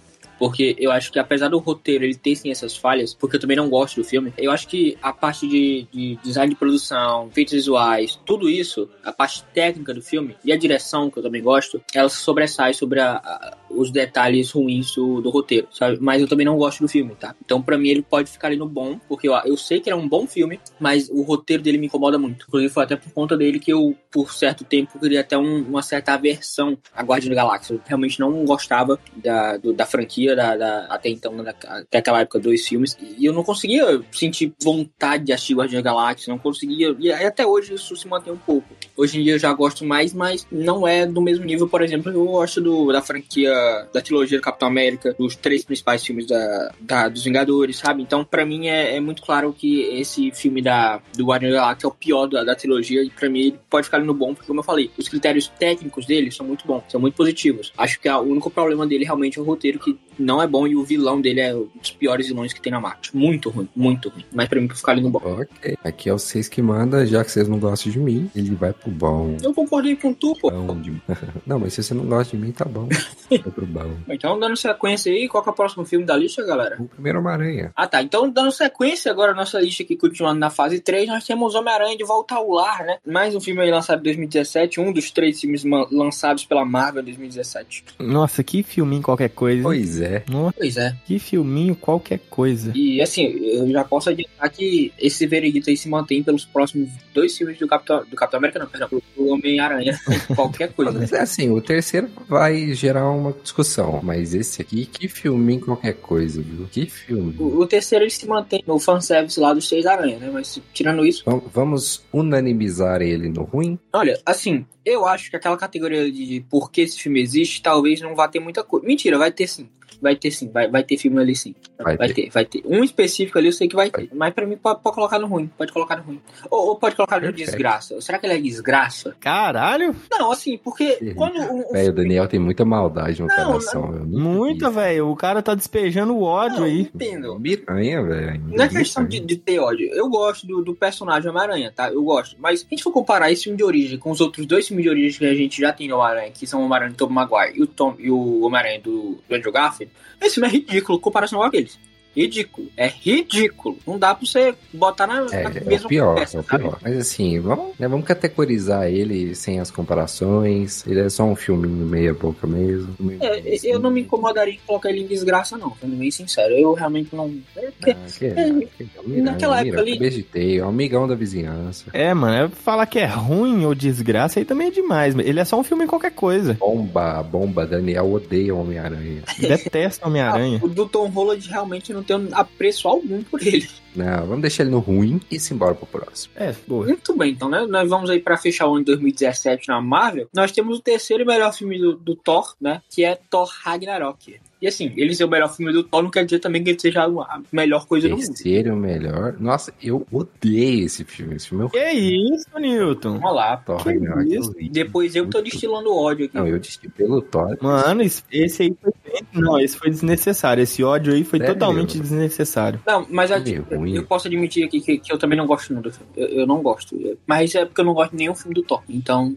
E aí eu tomei mais aversão ainda quando eu comecei a ter nojo do filme do Taika Waititi. Eu não consigo mais gostar de nada que o Taika Waititi faz. Nada. Eu também não, não consigo mais, viu? Não E eu, consigo. eu vi uma coisa terrível. Eu vi ele botando a culpa no pessoal do, do filme dele, sabe? Dos editores. Aham, Daquelas cenas zoadas que ficaram no Love and Thunder. aham. Ele colocando a culpa dos editores, cara, que, que, que cara horrível, cara. Que pessoa ruim. Isso aí é mau caratismo, sabe? Não é nem você não ser apto a fazer seu trabalho, não é nem você ser ruim no seu trabalho. Ele- isso foi mau caratismo, cara. Ele jogar a culpa pra cima dos editores, igual ele fez. Cara, ele é o diretor do filme. Se ele vê que os editores não conseguiram, ele não pode colocar essa cena no filme. Ele tem que arranjar outra coisa. Ele tem que fazer outros meios, sabe? No final das contas, quem decide as cenas que entram ou não é ele. Se ele acha que ficou ruinzinho, ele não pode deixar essa cena pro filme e depois que vai, colocar a culpa em outra pessoa. Pra mim, isso foi mau caratismo dele. Pegou muito mal e eu não gostei. Assim, muito triste. De certo modo, realmente é ele que, que escolhe as cenas que vão pro filme, né? Ele e mais um monte de gravatado que estão sentados do lado da mesa dele. Mas eu compreendo e concordo totalmente contigo, tá? Pra mim, eu, eu realmente criei uma aversão a tudo que o Taika Waititi faz. Eu criei uma aversão ao Taika Waititi. Eu não gosto desse cara, não gosto do trabalho dele. Acho que o único filme decente dele é Jojo Rabbit e acabou. Não consigo gostar de mais nada que ele solta. Não consigo. Caralho, tá todo mundo muito puto.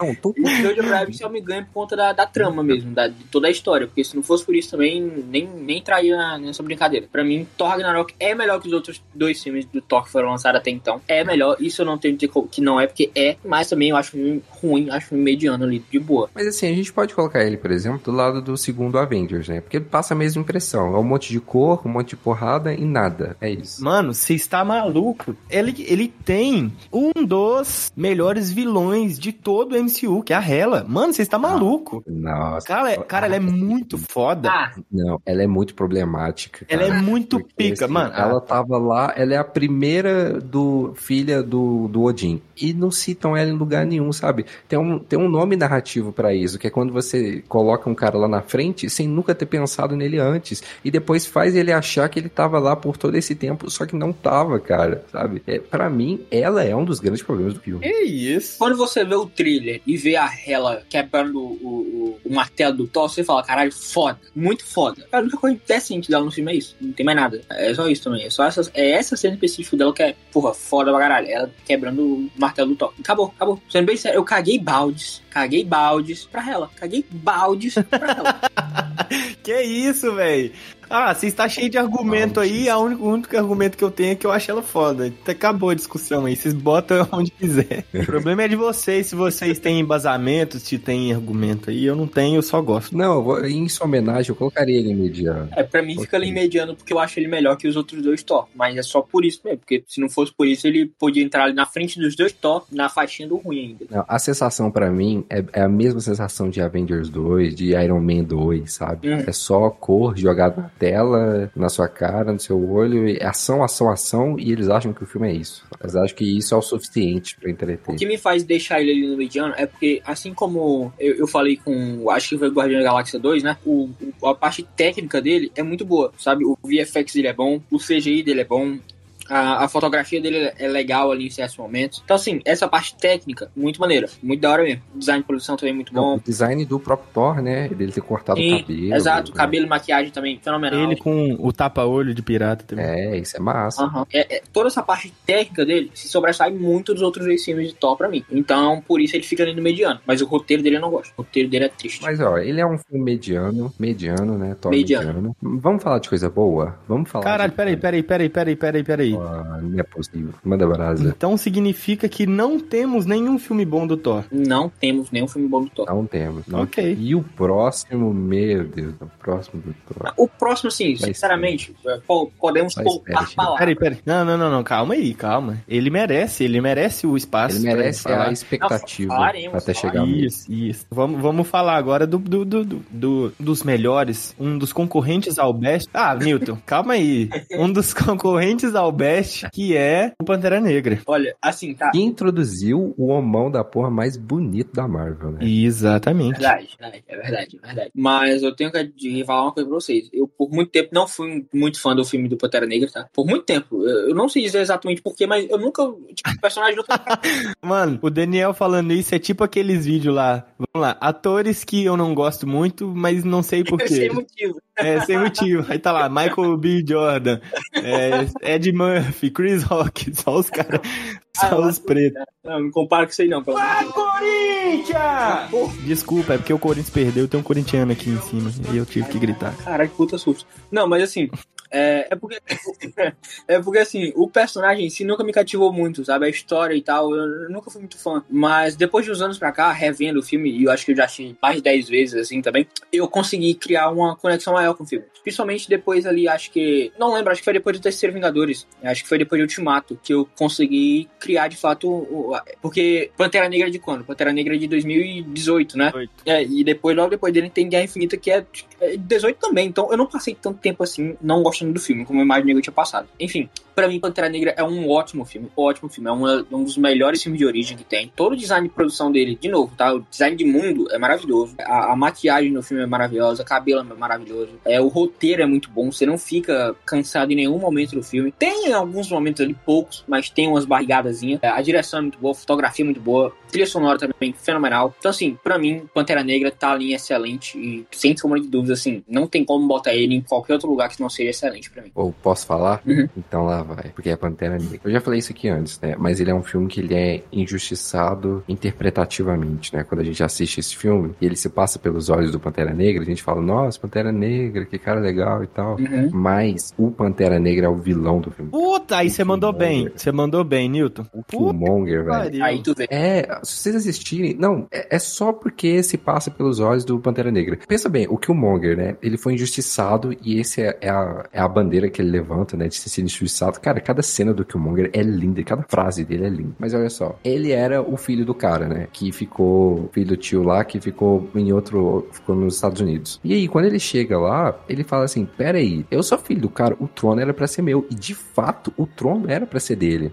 E o que, que ele faz? Ele dá um golpe? Não, ele não dá o golpe. Ele usa as próprias regras de Wakanda, que seja, você pode desafiar o rei para uma luta. Então ele faz isso. Ele não, ele não chega lá e mata ninguém assim na facada, na falsidade. Ele fala: "Não, peraí, eu tinha que estar tá aqui, mas vocês não vão me dar o rei, o trono. Então eu preciso seguir a luta pela regra de vocês. Tudo bem? Eu sigo a luta. Ele ganha a luta. Ele taca o Pantera Negra do lado de fora. E ele não sabia que o Pantera Negra tinha sobrevivido. Então ele é, ele é rei legítimo, sabe? Ele tá legítimo no trono. Tinham usurpado o trono dele e ele foi lá e conseguiu o trono de volta. E aí, quem dá o golpe é o Pantera Negra, porque ele é, faz um timinho dele lá, recruta os amigos dele e vai para cima do cara que tá no, falando que ele usurpou, mas ele não usurpou, gente. Se vocês seguirem a narrativa do filme, o Pantera Negra que é o vilão, ele que tá errado, sabe? E olha só, a ideia do Killmonger era o seguinte, era você pegar as naves e mostrar, se mostrar pro mundo e falar assim, ó, estamos aqui, somos uma força potente. E aí todo mundo fala, nossa, você é maluco, é pau do seu cu, seu otário, sai daqui. E aí, quando o Pantera Negra assume de novo o trono, o que, que ele faz? Exatamente o que o Killmonger queria fazer. Ele se mostra pro mundo, vai lá na ONU e fala, estamos aqui. Ele, ele rouba a ideia do Killmonger e se apresenta lá, fazendo uh, essa coisa. Tem, tem uma só cena que eles forçam a barra pro Killmonger ser o vilão, que é quando ele bota fogo nas plantinhas. Não precisava ter feito isso mesmo. Mas era forçação de barra pro Killmonger realmente ser o vilão da trama, mas ele não é, galera. O Killmonger é do bem. Ele foi injustiçado e tava pegando seu trono de volta. É isso. Mas, para mim, filmaço excelente em todos os aspectos. Inclusive, que o Monger não ser o, o, Pantera Negra depois da morte do Chadwick Boseman é maluquice. Maluquice. Mas ele tinha morrido, né? Então... Ah, não. Mas aí, meu amigo, pra voltar um, um cara morto na Marvel, é, é Não, e, a, e que morte linda, né? Que os caras falam assim, ah, você quer que faz tal coisa? Ele, não, eu quero morrer de frente pro sol, assim, ser jogado no mar como meus antepassados. Porra, Nossa, que filme. me arrepiei todinho, mano. Foda, é foda. É, agora, falar de, um, de uma parada que esse filme trouxe, né? Ele trouxe representatividade. Muita gente não sabe o que significa isso, mas o contexto social desse filme, ele é muito forte, tá ligado? E realmente, é, quando você olha, traz pro mundo real, realmente o, o vilão desse filme é o Pantera Negra, não é o, o personagem do Michael B. Jordan. Pelo contrário, ele é um anti-herói que realmente tá certo. Ele tem a, a ideologia dele, ele vê sentido. Além da legitimidade dele do trono, é claro, ele sempre deixa bem claro, quando ele chega lá no museu, eles falam assim, ele, né, ele deixa bem claro, fala assim, pô, isso aqui não pertence a vocês, pertence ao meu povo. E, cara, é, é uma representatividade muito forte que aquele filme trouxe, tanto que o, o ator, como é que é? O Chadwick? Chadwick Boseman. É Chadwick Boseman. O, o, Chadwick, ele vira um símbolo muito forte para a comunidade negra. Uhum. É, além dos Estados Unidos, isso, isso atinge muito outros, outros países. E, cara, de verdade, esse filme, ele é excelente.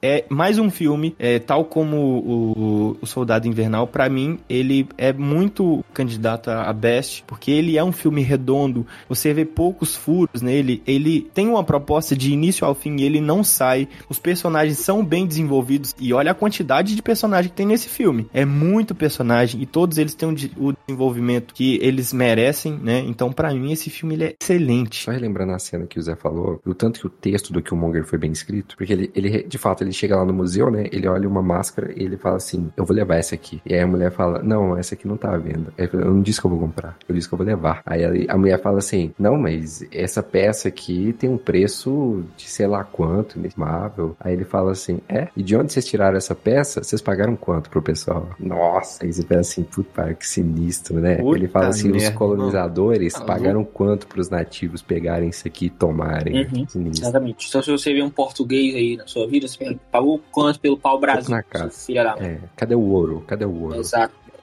mandar espelho pra nós, espelho, lá quero espelho, tudo, né? quero ouro. Enfim, é, e, e, o Gui tava até falando de representatividade, né? A saudação de Wakanda, que é a mão no peito cruzada e tal, com o fechado, virou símbolo pra briga, pra briga não, né? Pra, pra do movimento antirracista, né? A luta. Então você vê o tamanho desse Isso. filme, a representatividade, o poder que ele tem realmente com as pessoas. Eu concordo, tá? Ele poderia muito bem brigar ali com o Capitão América pra ser o, o pra estar em best, mas eu ainda acho o Capitão América Soldado Invernal superior por, por conta da, dos efeitos práticos, efeitos práticos não, perdão, da parte técnica do filme. Acho que a parte técnica do filme e, e o roteiro ali eu prefiro do Capitão América Soldado Invernal. Bom, Vamos pro próximo, que esse próximo é o próximo, viu? Que pra mim já desbanca o nosso best atual. Perfeito. Então vamos pro próximo. Newton tá falando aí, né, do próximo lançamento da Marvel em 2018, que é Vingadores Guerra Infinita. E O evento cinematográfico do, do século do século XXI. o maior, Tipo o assim, maior evento de todos os tempos. é o que transformou o cinema num estádio, sabe? Uhum. Eu não acho que ele seja o, o maior evento cinematográfico, porque acho que o Ultimato foi maior sendo evento do que o Vingadores Guerra Infinita, tá? Caralho, velho, confundi, desculpa. Eu achei que era o Ultimato. Ah, não. Era o Guerra Infinita, né, velho? Viajei, foi mal. É porque o, Caralho. o Ultimato, ele é o, o, o fechamento daquela história que a gente vê em Guerra Infinita, né? Sim, sim, sim. E, e aí a gente tem Desculpa, desculpa, rapaziada. Desculpa. as cenas mais icônicas de fato, a gente vê que, que tipo, que, o- que, o- que o cinema vira estádio é em Ultimato, e não em Guerra Infinita. Em Guerra Infinita a gente vê o, o- o cinema virando um, sei lá, uma creche, né? Cheio de crianças chorando com a morte da galera.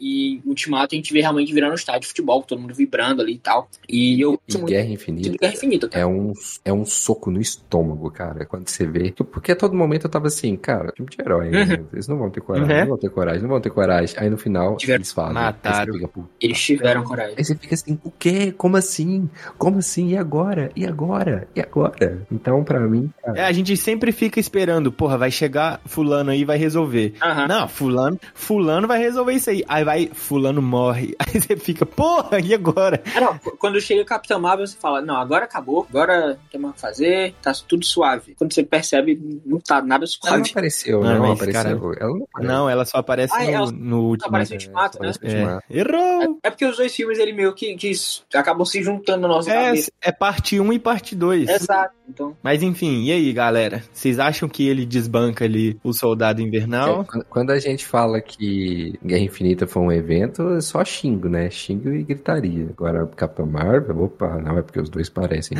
E aí, ga- galera, vocês acham? olha, Eu acho que desbanca, viu? Eu desceria o Capitão América aqui, porque narrativamente, que filme bem construído, um bilhão de personagem e a história é linda em todos. Em todos. é, existem personagens que são escanteados, sim, existem, mas é porque não tem como você dar atenção pra um bilhão de personagens que tem nesse Não, filme. Não é impossível. O Thor, cara, segurando a, a, a estrela, o fogo, Puta que cena Tá maravilhosa. merda, que cena maravilhosa. É, e eu, eu gosto muito de Guerra Infinita, tá? Muito mesmo, assim, acho que dos Vingadores é meu filme favorito. Prefiro ele que, que Ultimato, apesar de Ultimato ter cenas que eu gosto mais, que é, por exemplo, a cena do Capitão América segurando o Mjolnir, a cena do estalo lá do Tony Stark. Pô, essas cenas são icônicas, são fenomenais, são incríveis.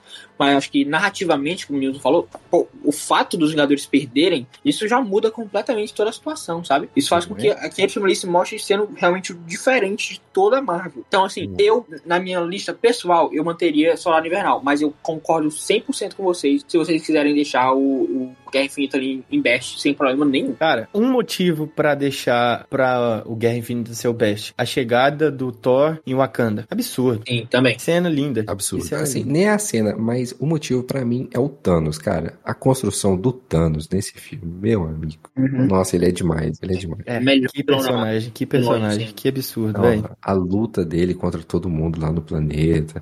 E aí o, o Doutor Estranho vendo o, o futuro, mais de tantos futuros diferentes pra ver qual que daria certo, aquilo é impagável, muito bom, cara. A gente tem também o retorno do Capitão América, né? Que volta depois de muito tempo sem aparecer na Marvel. A gente tem a Viúva Negra também aparecendo. Então, é realmente um filme muito importante, com muitas situações ali que você olha e fala, cara, isso aqui é super importante pra Marvel. E a gente tem mais ou menos uma, como é que fala? A primeira demonstração real de força do Thanos, né? Porque até o momento o Visão, ele era o personagem mais forte, né? Ele era imparável e a gente vê como os, os capangas do, do- do Thanos deram conta de, sei lá, dos, de um dos dois personagens que teriam ali um poder de força que a gente colocaria ali num nível maior, né? E a gente é apresentado a uma ameaça que a gente não tem como ter o controle. Beleza, vai juntar todo mundo, mas a gente- todo mundo fica meio com esse pezinho atrás, né? Quando a gente fala de Thanos. E mesmo sabendo que ele é um personagem nerfado nesse, na, na saga MCU. É, né? e aí ele junta as joias, você pensa assim, fodeu, não tem mais o que fazer. Não, E você falou aí dos capangas, o que esses capangas do Thanos são apelão e OP é brincadeira. Muito brincadeira. Falando em capanga, eu vou falar uma coisa que eu não gostei no filme. O, eles fazendo o Hulk ficar com medo, sabe? Eu achei isso muito besta. Muito besta. Cara, exatamente o que eu ia falar. Pra mim, estraga o Hulk ali. Acabou o Hulk. Não tem mais Hulk. Estragou. Não tem mais Banner. Cara, é muito ruim, muito chato. O CGI dele no, na, na, na, na é Hulk Buster? Como é que fala? Buster. Ah, não, fica Cara, melhor. ridículo. Nossa, horrível, horrível, horrível. Parece que, sei lá, velho, que os, os caras têm alguma, alguma coisa contra o Hulk, né? Que desculpinha merda. Nossa, muito ruim. Ele é a personificação da raiva, né? Ele é a raiva em forma de matéria. Se você consegue, por um milagre, igual o Thanos conseguiu, deitar o Hulk na porrada, quando o Hulk te ver de novo, meu amigo, nossa, mas ele vai estar o dobro do tamanho. Ele vai. te Exatamente. Ele não, velho. Ali cagaram, sabe? Humilharam o Hulk, o personagem e o Hulk. Isso foi muito triste. E assim, todo mundo tava crente que o Hulk ia explodir a Hulkbuster no meio. Ele ia sair, sabe? O Banner ia virar o Hulk dentro da Hulkbuster e explodir aquela bagaça. Tanto que a, a empresa famosa que faz action figure, esqueci o nome, a Hot Toys, sei lá, ela criou essa action figure do Hulk saindo da Hulkbuster. E não teve, não teve por quê. Por quê? Não tem motivo. Tinha que colocar, tinha Não, que não colocar, tem motivo. e não colocaram. E falando do Hulk, né? Eu lembrei que esse filme tem no trailer um- uma fake news absurda. É, Que é verdade. quando que, tem aquela cena que os Vingadores estão correndo em direção ao Thanos e no trailer aparece o Hulk ali boladão e tal. E no filme, cadê Hulk? Né? Ca- Nada Cadê de Hulk. Hulk Ah, é virou verdade, putinha. né? Tinha isso mesmo. O trailer tinha fake news, é verdade. E depois disso, a gente nunca mais acreditou em nenhum trailer do, da, da Marvel. Sim. Era sempre que saía um trailer novo, a gente falava, opa, peraí, peraí, esse negócio. Foi assim até próximo da pandemia. Chegou a pandemia, todo mundo esqueceu essa parte, né? Mas antes da pandemia ali, todo mundo era com o pé atrás no trailer da Marvel. é. Mas nós chegamos num, seguindo. nós chegamos num acordo então que até o momento ele é o melhor filme da Marvel, né? Best a- nessa lista. Sim, e, e, sinceramente, eu tenho que dizer aqui pra mim, ele não cai mais de posição, não. tá? Opa, calma aí, vamos lá, vamos embora. Porque é a partir daí, meus amigos, que as coisas começam a ficar um pouco complicadas. a partir daí, o nosso... Porque de- depois desse filme a gente tem o que, Danielzinho? Fala pra depois gente. disso a gente tem o filme do, do Homem-Formiga e a Vespa, de 2018 também. Bom filme, tá? Ai, Ah, não. não, Não. não, calma aí, pô. Bom filme. Não, cara, você está falando que é, um, que é ruim? Não, ele- É horrível. Não, Esse- peraí, não, calma. Ufa. Eu confundi com o próximo do Homem-Formiga. Não, eu- 3. Cara, Homem-Formiga e a Vespa é Ah, não ruim? gosto desse filme. Não gosto. Olha, eu, não- eu assisti ele uma vez só, não lembro, viu? Vocês vão ter que decidir por mim. Não gosto. Não gosto de Homem-Formiga e a Vespa. Não gosto. Eu sei que eu assisti, mas eu não lembro. Bom. Eu assisti uma vez só. Cara, talvez pode ser que seja pelo hype na época, que todo mundo queria saber o que, que tava rolando, o que, que ia acontecer, que, que pé que tava, mas ele foi um filme que eu assisti muito empolgado. Ele me mostrou um filme de Homem-Formiga e a Vespa. É claro, ele não me mostrou um evento cinematográfico que o pau quebrou e que, tá ligado? Mas foi um filme que legal. Aqui, a- aquele mesmo esquema, ele me apresentou um filme de Homem-Formiga e a Vespa, que ainda superou minhas expectativas, né? Se tratando, e eles começaram a apresentar ali o universo. Então, eu achei um bom filme. Pra mim, ele é um filme bom. Olha, pra mim ele fica ali no ruim junto com o parceiro dele ali, o Homem-Formiga original. Porque, cara, ele não traz nada de novo. Nada. Não tem nada nesse segundo filme que você não tenha visto no primeiro filme do Homem-Formiga. Nada. Então, tipo assim, é é uma história que tá ali realmente só pra fazer o que o MCU ande. E eu compreendo isso e entendo isso. Beleza, maneiro. Pra isso, funcionou. A ideia original dele é fazer o que o MCU ande e isso funciona. Maneiro. Mas questão de narrativa, de história, tem nada nesse filme que me atraia. Sabe? Eu acho a história dele qualquer coisa. Eu acho o roteiro dele qualquer coisa. Então, pra mim, ele entra ali no ruim Assim, fácil. Se ele, se ele não existisse, era a mesma coisa, né? Sim. Não, mano, é, é porque. Não, é pelo Quer dizer, contrário. Não pra história do MCU, né? Não pra Não, história. é Pro exatamente. desenvolvimento do, do MCU não seria a mesma coisa. Mas história do filme em si, só o filme, sem tirar a parte de como ele afeta o MCU, de como ele explica como o MCU pode é, continuar dali pra frente, sem tirar isso, ele é um filme que não faz a menor diferença. Cara, é porque o Homem-Formiga, ele sempre é utilizado como se fosse uma ponte. Ele sempre é uma ponte. A gente tem que ter a noção disso. Então, mas talvez aí seja o grande problema, né? Porque não- não- quando você prende o personagem a ser só a ponte, você não dá o desenvolvimento que ele poderia ter, sabe? Você não dá a atenção que ele poderia ter. Você não, É, isso que é você não foda. Consegue apresentar histórias que seriam tão interessantes se ele fosse um personagem que tivesse uma run solo ali, sabe? Quando você, é, isso é foda. quando você mantém ele como ponte, você mantém ele preso numa situação. Mantém ele preso àquele aspecto ali que ele tem que levar o MCU pra frente, sabe? Então, assim. Só que a gente não vai chegar numa, numa, numa concordância porque você tá querendo botar ele ruim e eu tô querendo botar ele em bom. É, no, A gente coloca em mediano. os dois aí seria mediano, né? É, eu ok, voto em satisfeito. mediano. Mas tem que Satisfeito. admitir que me dá um pouco a ver ele ali do lado do. Mentira, me dá em nada, não. Eu acho todo aquele filme. Tudo aqui é. é Bipolar pra caralho. Eu acabei confundindo, eu vi o Vingadores ali, achei que era o Vingadores original, mas depois eu olhei pra cima e vi que era o Vingadores bom, ruim, no caso, era de outro. Pra mim é de boa. Qual que é o próximo, então, senhor Josézinho? Ah, o próximo é. o- Porra, eu tô, Aí, Daí- cara, aí a gente vai discutir, viu? eu tô Nós falando, vamos pô, discutir. depois de, de Guerra Infinita é quando começam os problemas. A gente tem o, o filme solo da nossa queridíssima Capitã Marvel, né? A gente conhece ali da, a história da Carol Danvers, vivida pela Brie Larson. É, o filme se passa em 95, se não me engano. Né, mesmo sendo lançado em 2019, e na linha cinematográfica da Marvel, ele vai ali sendo o segundo filme lançado na, na ordem cronológica, né? Olha, eu já vou dar aqui meu veredito para Capitã Marvel, que é um filme de origem, né? Como a gente bem sabe. É, a gente já é apresentado para Capitã Marvel em outro filme, mas a gente conhece a Capitã Marvel de fato, a história da Carol Danvers nesse filme aqui, e não gosto. Não gosto. Acho um filme de origem bem ruizinho. Acho uma história qualquer coisa. O roteiro é fraco. A direção é fraca. A única coisa boa ali é o CGI. Porque. Os, é, nem o CGI, né? O VFX desse filme é muito bom. Eu gosto do VFX desse filme. Mas é, é só isso mesmo. Não tem mais nada de que eu gosto desse filme. Acho um filme bem ruizinho. Mas nesse filme, Daniel, eles contam como que o Nick Fury perdeu o olho, né? É super importante isso. Super importante. Mano, qual, qual que é a parada, né? Esse filme, ele tem uma parada que me pega do lado negativamente, assim como qualquer outro filme que tem o Capitão América. Por quê?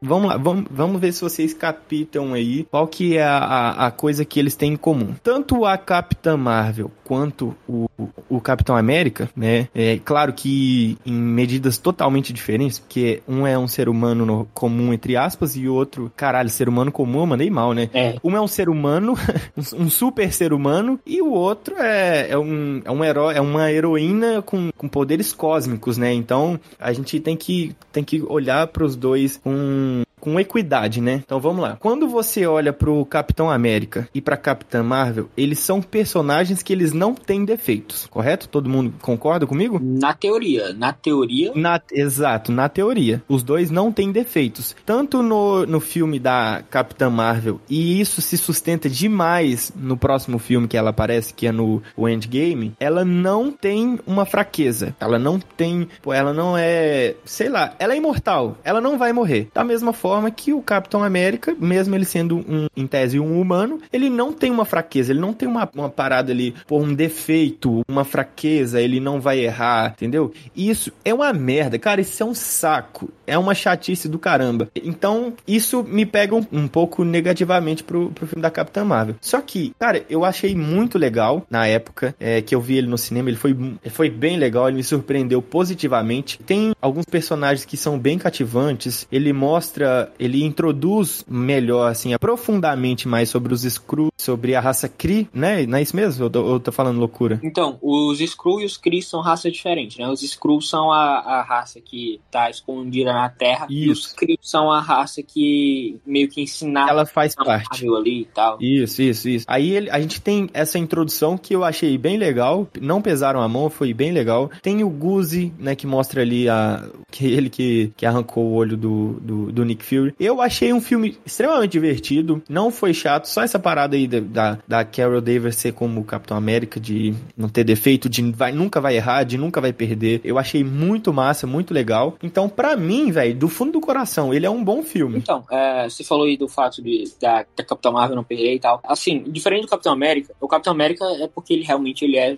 super desenvolvido ali de maneira que não o Capitão América, eu digo o personagem do Capitão América, né? Ele é desenvolvido ali pra ser realmente é, aquela versão do, do americano que não, nunca desiste e tal, e pá, genérico pra caralho, concordo, é fato. A Capitã Marvel existe um motivo pra ela não, não até aquele ponto ela não perder e tal, ser indestrutível. É porque naquele momento ela era a personagem mais forte do MCU, né? Então eu acredito que faz sentido, apesar de eu também não gostar, sabe? Eu consigo ver um sentido por trás de tudo, mas eu também não gosto tá? Dito isso, é, eu não consigo gostar da história do filme, não. O vilão do filme é muito fraco. O vilão do filme é muito fraco. Os dois, tá?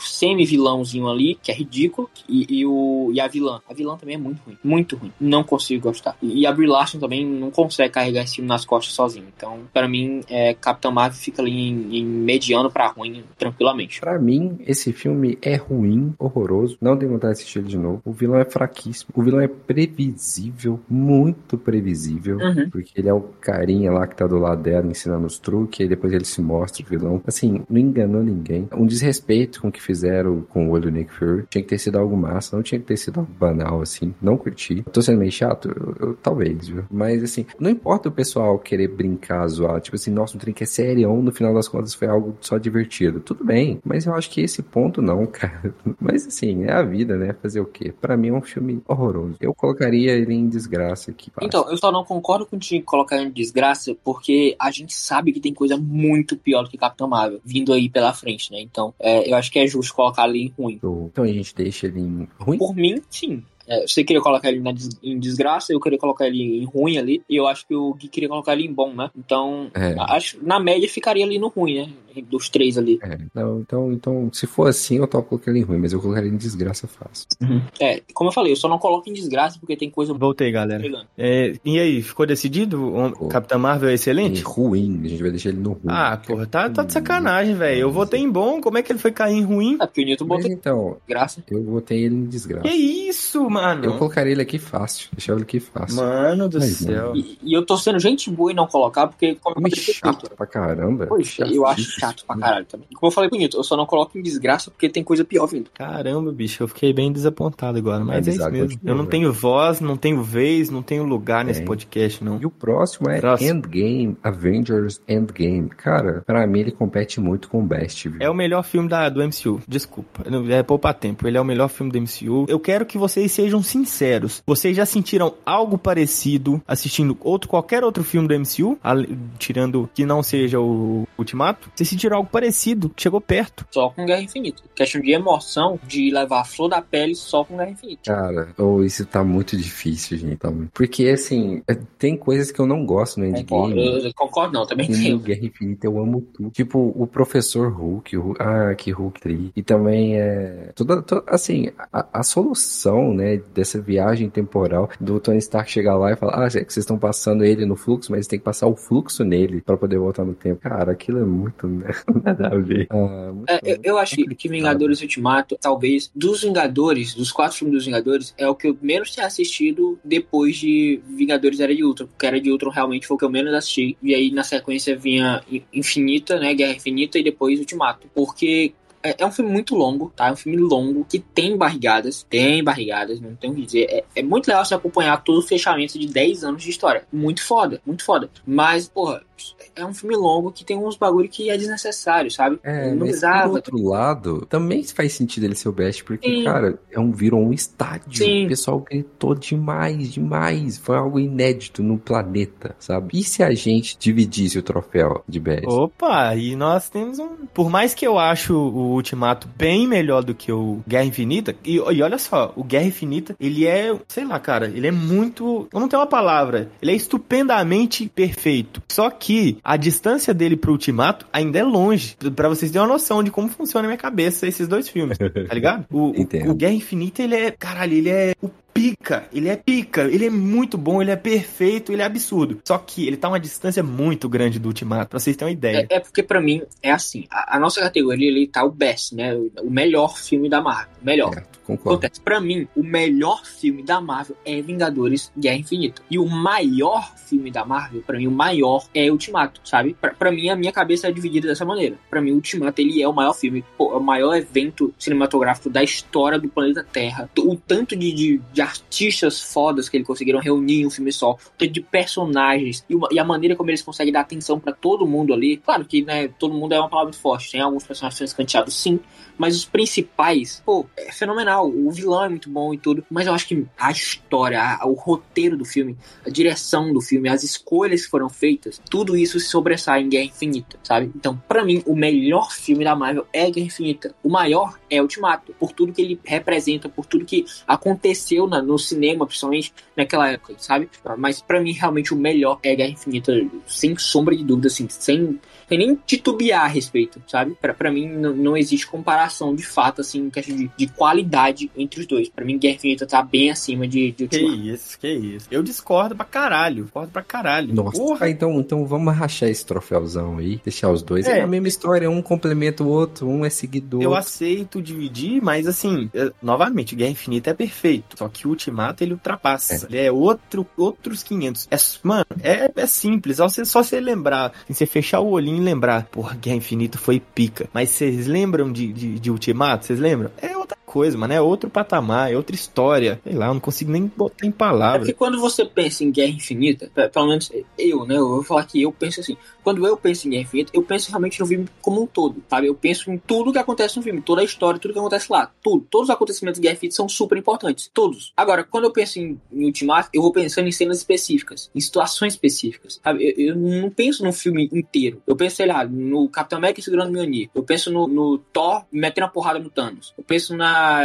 quando reúne todos os personagens ali. E tudo isso é no terceiro ato pra frente, né? É no terceiro ato, na verdade. Terceiro ato pra frente não existe. É no terceiro ato, sabe? Então, o terceiro ato de, de Ultimato é fenomenal. Foda, pra caralho. Incrível. Mas os outros dois atos, pra mim, não tem como comparar com Guerra Infinita. O primeiro e o segundo ato de Guerra Infinita são muito melhores que o primeiro e o segundo ato de Ultimato. Simples assim. Ah, eu... Eu concordo. O primeiro e o segundo ato, Guerra Infinita, assim, o- a- todo o ouro tá no terceiro, tá tudo no terceiro. Uhum. Mas, assim, o terceiro, ele é muito bom, sabe? Se você pegar ato por ato, o terceiro, ele acaba sendo mais relevante do que, se você comparar ato por ato, do que o filme do Guerra Infinita, sabe? Então, mas aí é porque no terceiro ato do Ultimato ele tá fechando toda a história de 10 anos de Marvel, né? Não, eu, eu acho que isso merece um- uma rachada de troféu. Eu sei que porque ninguém vai ficar feliz nunca na vida, né? Então a gente tem que fazer concessões. Vai ser todo mundo triste pra sempre, né? Cara, e eu, eu de verdade, no dia que a gente postar isso aí, eu vou fazer uma enquete. Eu quero saber de verdade do fundo do coração. Se tem alguém que prefere Guerra Infinita ao Ultimato. Eu não consigo, juro, novamente,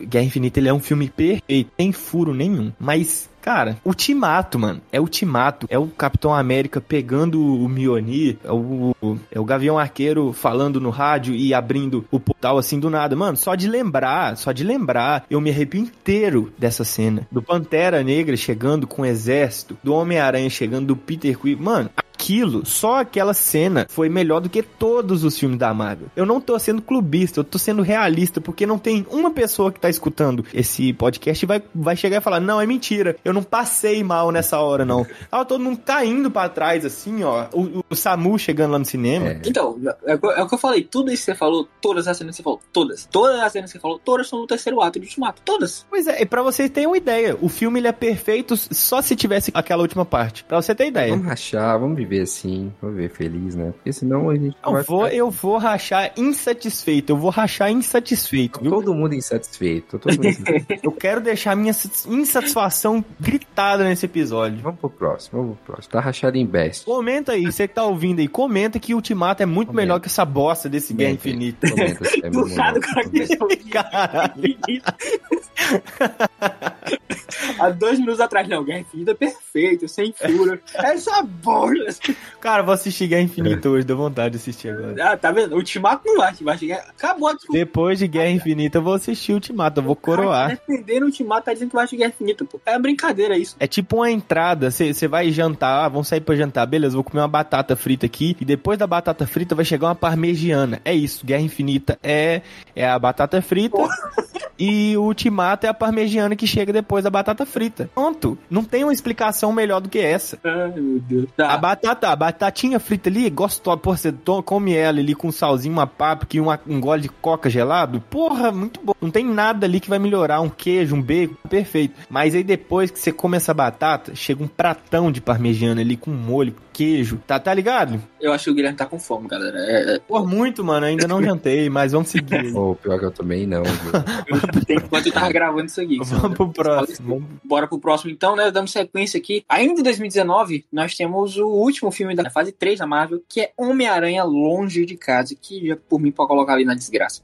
Sinceramente, filme horrível. Ah, pra mim é Qual tão que é esse mesmo? ruimzinho quanto o primeiro. Tá vendo? né? É, é tão inútil que ninguém nem lembra que filme é esse. É, o- né? é o que ele enfrenta o cara de- da- dos holográficos, dos hologramas. Como é que é horrível? É horrível. É do mistério. É do mistério. Ah, o mistério. Pô, é mediano. Pra mim, esse filme nem fede nem cheira. Ele é mediano. Pra mim ele é horrível. Nada funciona assim. Não vai ficar em ruim, porque um quer desgraça, outro mediano, e o ruim vai ficar em ruim. Pô, esse filme, o roteiro dele é muito ruim. Mas muito ruim. assim. Cagado. O vilão é até legal, viu? Mas o resto é O final eu acho legal também, o mistério expondo o Peter Parker, É, acho legal. O vilão é Finalzinho. legalzinho, mas de, de- de resto é Então, horrível. Ruimzinho. Vamos Fica ali no ruim, então. E aí a gente dá início, né, o pontapé inicial à fase 4 da Marvel, com um filme que foi lançado totalmente fora de época, que é o filme solo da Viúva Negra e da Scarlett Johansson, que, sinceramente, a essa altura do campeonato, eu faço a pergunta pra vocês. Por que esse filme existe? Não, nem vi. Eu não vi esse filme. O pior é que eu também não vi esse filme, cara. Não vi pronto, cara. E estreamos mais uma categoria. Cara, esse- nem vi. Esse aí eu, eu vi no cinema, inclusive, mas, mas, tipo assim, eu me pus a, a sofrer o perigo de pegar Covid na época, porque depois de 2019 a gente passa o 2020 inteiro sem ter o filme da Marvel. Aí em 2021 a Marvel volta com Viúva Negra. Aí você, porra, eu fã pra caralho da Marvel até então, tipo, de, de carteirinhas, caralho, eu tava tipo, caralho, preciso, eu preciso ver isso aqui no cinema. Eu preciso. Se eu não ver um filme da Marvel no cinema, eu vou, sei lá, desfalecer aqui. Então, eu preciso ver isso aqui no cinema. Eu me pus no risco de pegar Covid e fui assistir Viúva Negra. Talvez se Cara, eu caguei, eu caguei muito pra, pra Viúva Negra. Ah, Caguei- eu Nossa, também. Eu muito. nem sabia que tinha saído no cinema, pra mim tinha saído só em Só em home video eu também achei, velho. Olha pra você ver que filme merda. Foda-se esse filme. Que se foda. Cara, Tira esse filme também daí. É, vai não tô nem aí, eu julgo sem ver mesmo, não tô nem aí. É, foda-se. Ninguém liga. Pra mim ele ficaria ali no porque esse filme existe, tá? Porque realmente foi um filme lançado totalmente fora de época. Se ele é lançado em 2016, de fato, ali junto com Guerra Infinita, faria muito mais sentido do que ter lançado em 2021, anos depois. 2020, né? 2021, não? Não, esse filme ele é de maio de 2020, começo da pandemia. E, e assim, o, o porquê esse filme existe, tem um, tem um filme reservado pra ele. Tem um filme que vai Tem, tem, tem, tem. Porque tem um filme aí que não tem resposta até hoje, né? Então, né? Enfim, mas, mas tipo assim, é, se esse filme é lançado em 2016, ele teria sido mais bem aceito pela, pelo público e teria mais sentido, teria mais um, um impacto maior na, na Marvel. Afinal das contas, ele tá aí mais pra apresentar a Helena do que qualquer outra coisa. Então, né? A Helena e o restante do, dos Thunderbolts ali, que vai ser um filme horrível também na Olha Marvel. pra você ter ideia, nem sei o que é isso, mano. Olha que filme esquecível. Também não. E, e- não, e olha pra você ter ideia, eu nem quero saber. Nem que... Exatamente, não quero saber. Eu ca... Cara, eu não consigo mensurar aqui o quanto que eu caguei pra esse filme. Ele, pra mim, ele é o filme mais caguei de todo o MCU. É porque depois de, de Ultimato, realmente, as coisas não funcionaram mais pra Marvel no cinema. Não funcionaram. T- tiveram pouquíssimos filmes que realmente fizeram sucesso ali, que realmente o público gostou de assistir, sentiu vontade de assistir. Pô, não dá, é brincadeira. Depois de Ultimato foi uma ladeira abaixo pra Marvel. Então, nem vi. Vamos pro próximo. Shang-Chi e os Dez Anéis. Exatamente. Senhor dos Dez Anéis. Por que esse filme existe? Que Olha, ele se encaixa bem nessa sim. categoria de fato, porque até hoje nós não tivemos um, um- nenhuma ligação do Shang-Chi com ninguém da Marvel. Sabe o que é ninguém? Ninguém citou nada do Shang-Chi. Nada, nada. Ele só tá lá, vivendo a vida dele com a, com a Aquafina lá e acabou, acabou. Dito isso, eu achei o filme mediano, tá? Achei um filme mediano, apesar de eu, de eu achar que ele encaixa assim naquela categoria do porquê esse filme existe, porque é um filme que tá perdido na linha do tempo da Marvel, assim como muitos outros, né? É um filme que tá perdido, então, tipo, nem fede nem cheira no final das contas. As categorias mais técnicas dele, VFX dele é muito bom, o CGI dele é bom, a trilha sonora dele é legal também, o roteiro dele acho que é justo, assim, a gente tem a volta do Mandarim nesse filme, inclusive, que aqui, o Mandarim era chato pra caralho do Homem de Ferro 3, ruim, eu achava ele ruim, aqui ele virou um, um alívio cômico que fica legal até em certos momentos, mas que não muda muita coisa não, tá? Ele continua bem chatinho. É, a gente tem a Aquafina, que é uma comediante muito boa e eu- que eu acho que funcionou legal também na, na duplinha dela com Shang-Chi aí. Pô, tipo assim, é, é um filme que quando lançou, depois de ter assistido Viúva Negra, eu falei, esse filme é bom, esse filme é bom. Mas depois, reassistindo, acho que eu reassisti acho que uma ou duas vezes, eu fico com ele ali no mediano. Caralho, você falou muito, você falou muito sobre esse filme. Show, vamos Nossa, lá. eu não sabia que dava pra falar tanto assim de Não é, Shang-Chi. eu também eu falei assim, ué, como Tô assim? muito surpreso. Eu também não.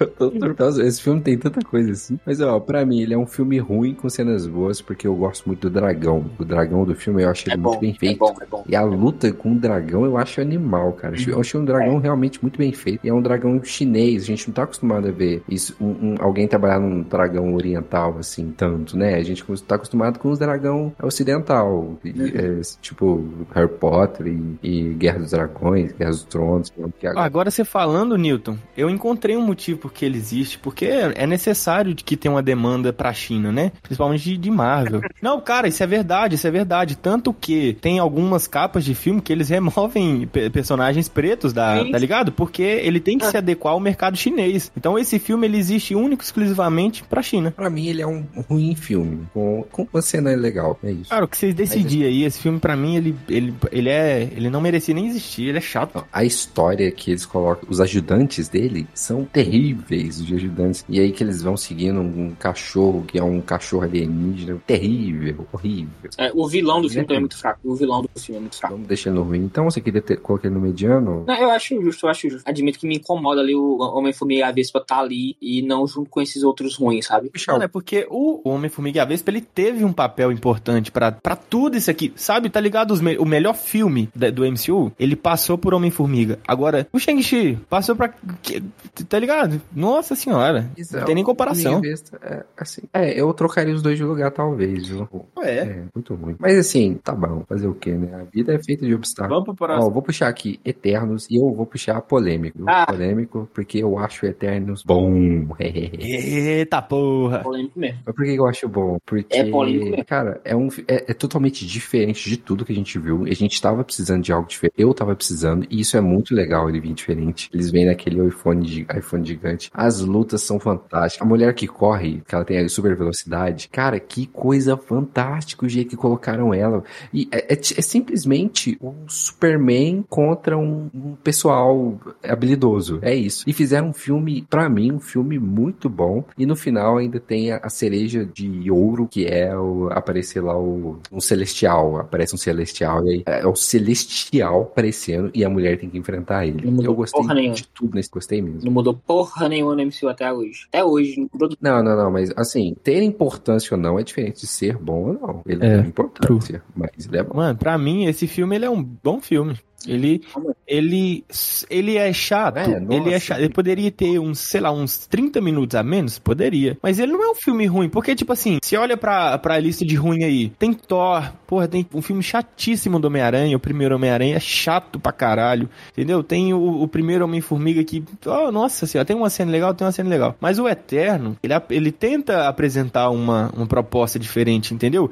O que a gente mais reclama hoje é que todo filme de herói é a mesma coisa. Só muda a cor do, do- da, da roupa, muda, sei lá, eles tentam colocar alguma coisinha assim, só que sempre é o mesmo roteiro, mesma parada. E o Eternos, ele foi uma parada diferente. Ele tentou apresentar uma parada diferente. Então, pra mim, ele é ok. Ele é um filme ok. Olha, eu acho que, que, que pra mim, essa é a palavra-chave. Tentou. Ah, não, mas a gente queria uma coisa. Concordo, a gente queria. Não é porque eles trouxeram uma coisa nova que essa coisa nova funcionou. Uma coisa diferente. Não é porque eles trouxeram uma coisa diferente que funcionou. Eternos, pra mim, é o filme mais cansativo de todo o MCU. É o filme mais chato da assistir. É o filme mais difícil de assistir. Ah, pra mim, é o mais cansativo. Não, Não tem é. nenhum outro filme que Não seja é. tão cansativo, tão arrastado, com um roteiro tão cheio de barrigada quanto esse do Eternos. Não tem. Ou, Não tem. Pior que eu não acho, velho. Eu acho que é o tom que eles escolheram e é um tom acertadíssimo, sabe? De você digerir um filme com mais tranquilidade do que os outros. Hum. Eu acho que assim, o tempo que eles demoram é o tempo que precisa pra, se- pra você se afetuar na história, sabe? Tranquilidade demais. Tranquilidade demais.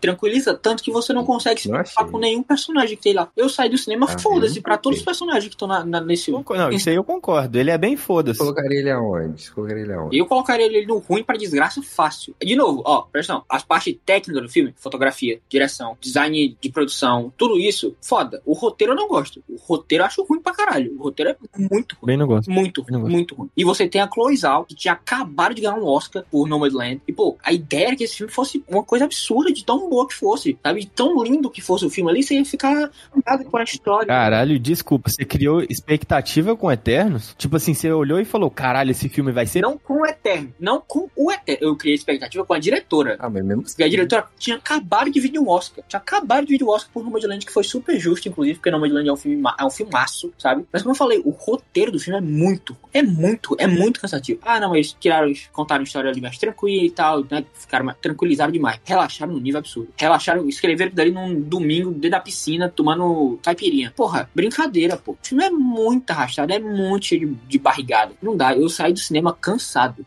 cansado. Eu juro pra vocês. Eu tenho uma reclamação, velho. O cara que fez o Icarus, aquele que, que fez Game of Thrones, tá ligado? Richard Maiden? Richard Maiden, alguma coisa assim? Tá lembrado? Sim, sim. O, o que era pra ser o protagonista, mas no final é. existe protagonista nesse filme. Isso, é. O cara que fez o Rob Stark do Game of Thrones, Newton que morre no casamento vermelho. Enfim, porra, que cara sem sal, mano. Nossa senhora, que cara uhum. sem graça. Não, mas, mas, não é só todos os personagens, assim, todos. Não, aquele cara lá, velho, esqueci o nome dele, o Gilgamesh. Nem lembro quem que é Gilgamesh, sendo bem sincero. É, é, é foda, é difícil. Eu só, só falei porque eu vi aqui a imagem dele e o nome. É, ele é um cara legal. É, aparece o Hairstyles, o músico, né, do filme também. Você fala o Icarus? Não, não o Icarus, mas tem um cantor famoso que aparece no filme. Alguma coisa Styles. É o Hairstyles. O Hairstyles, aparece no finalzinho.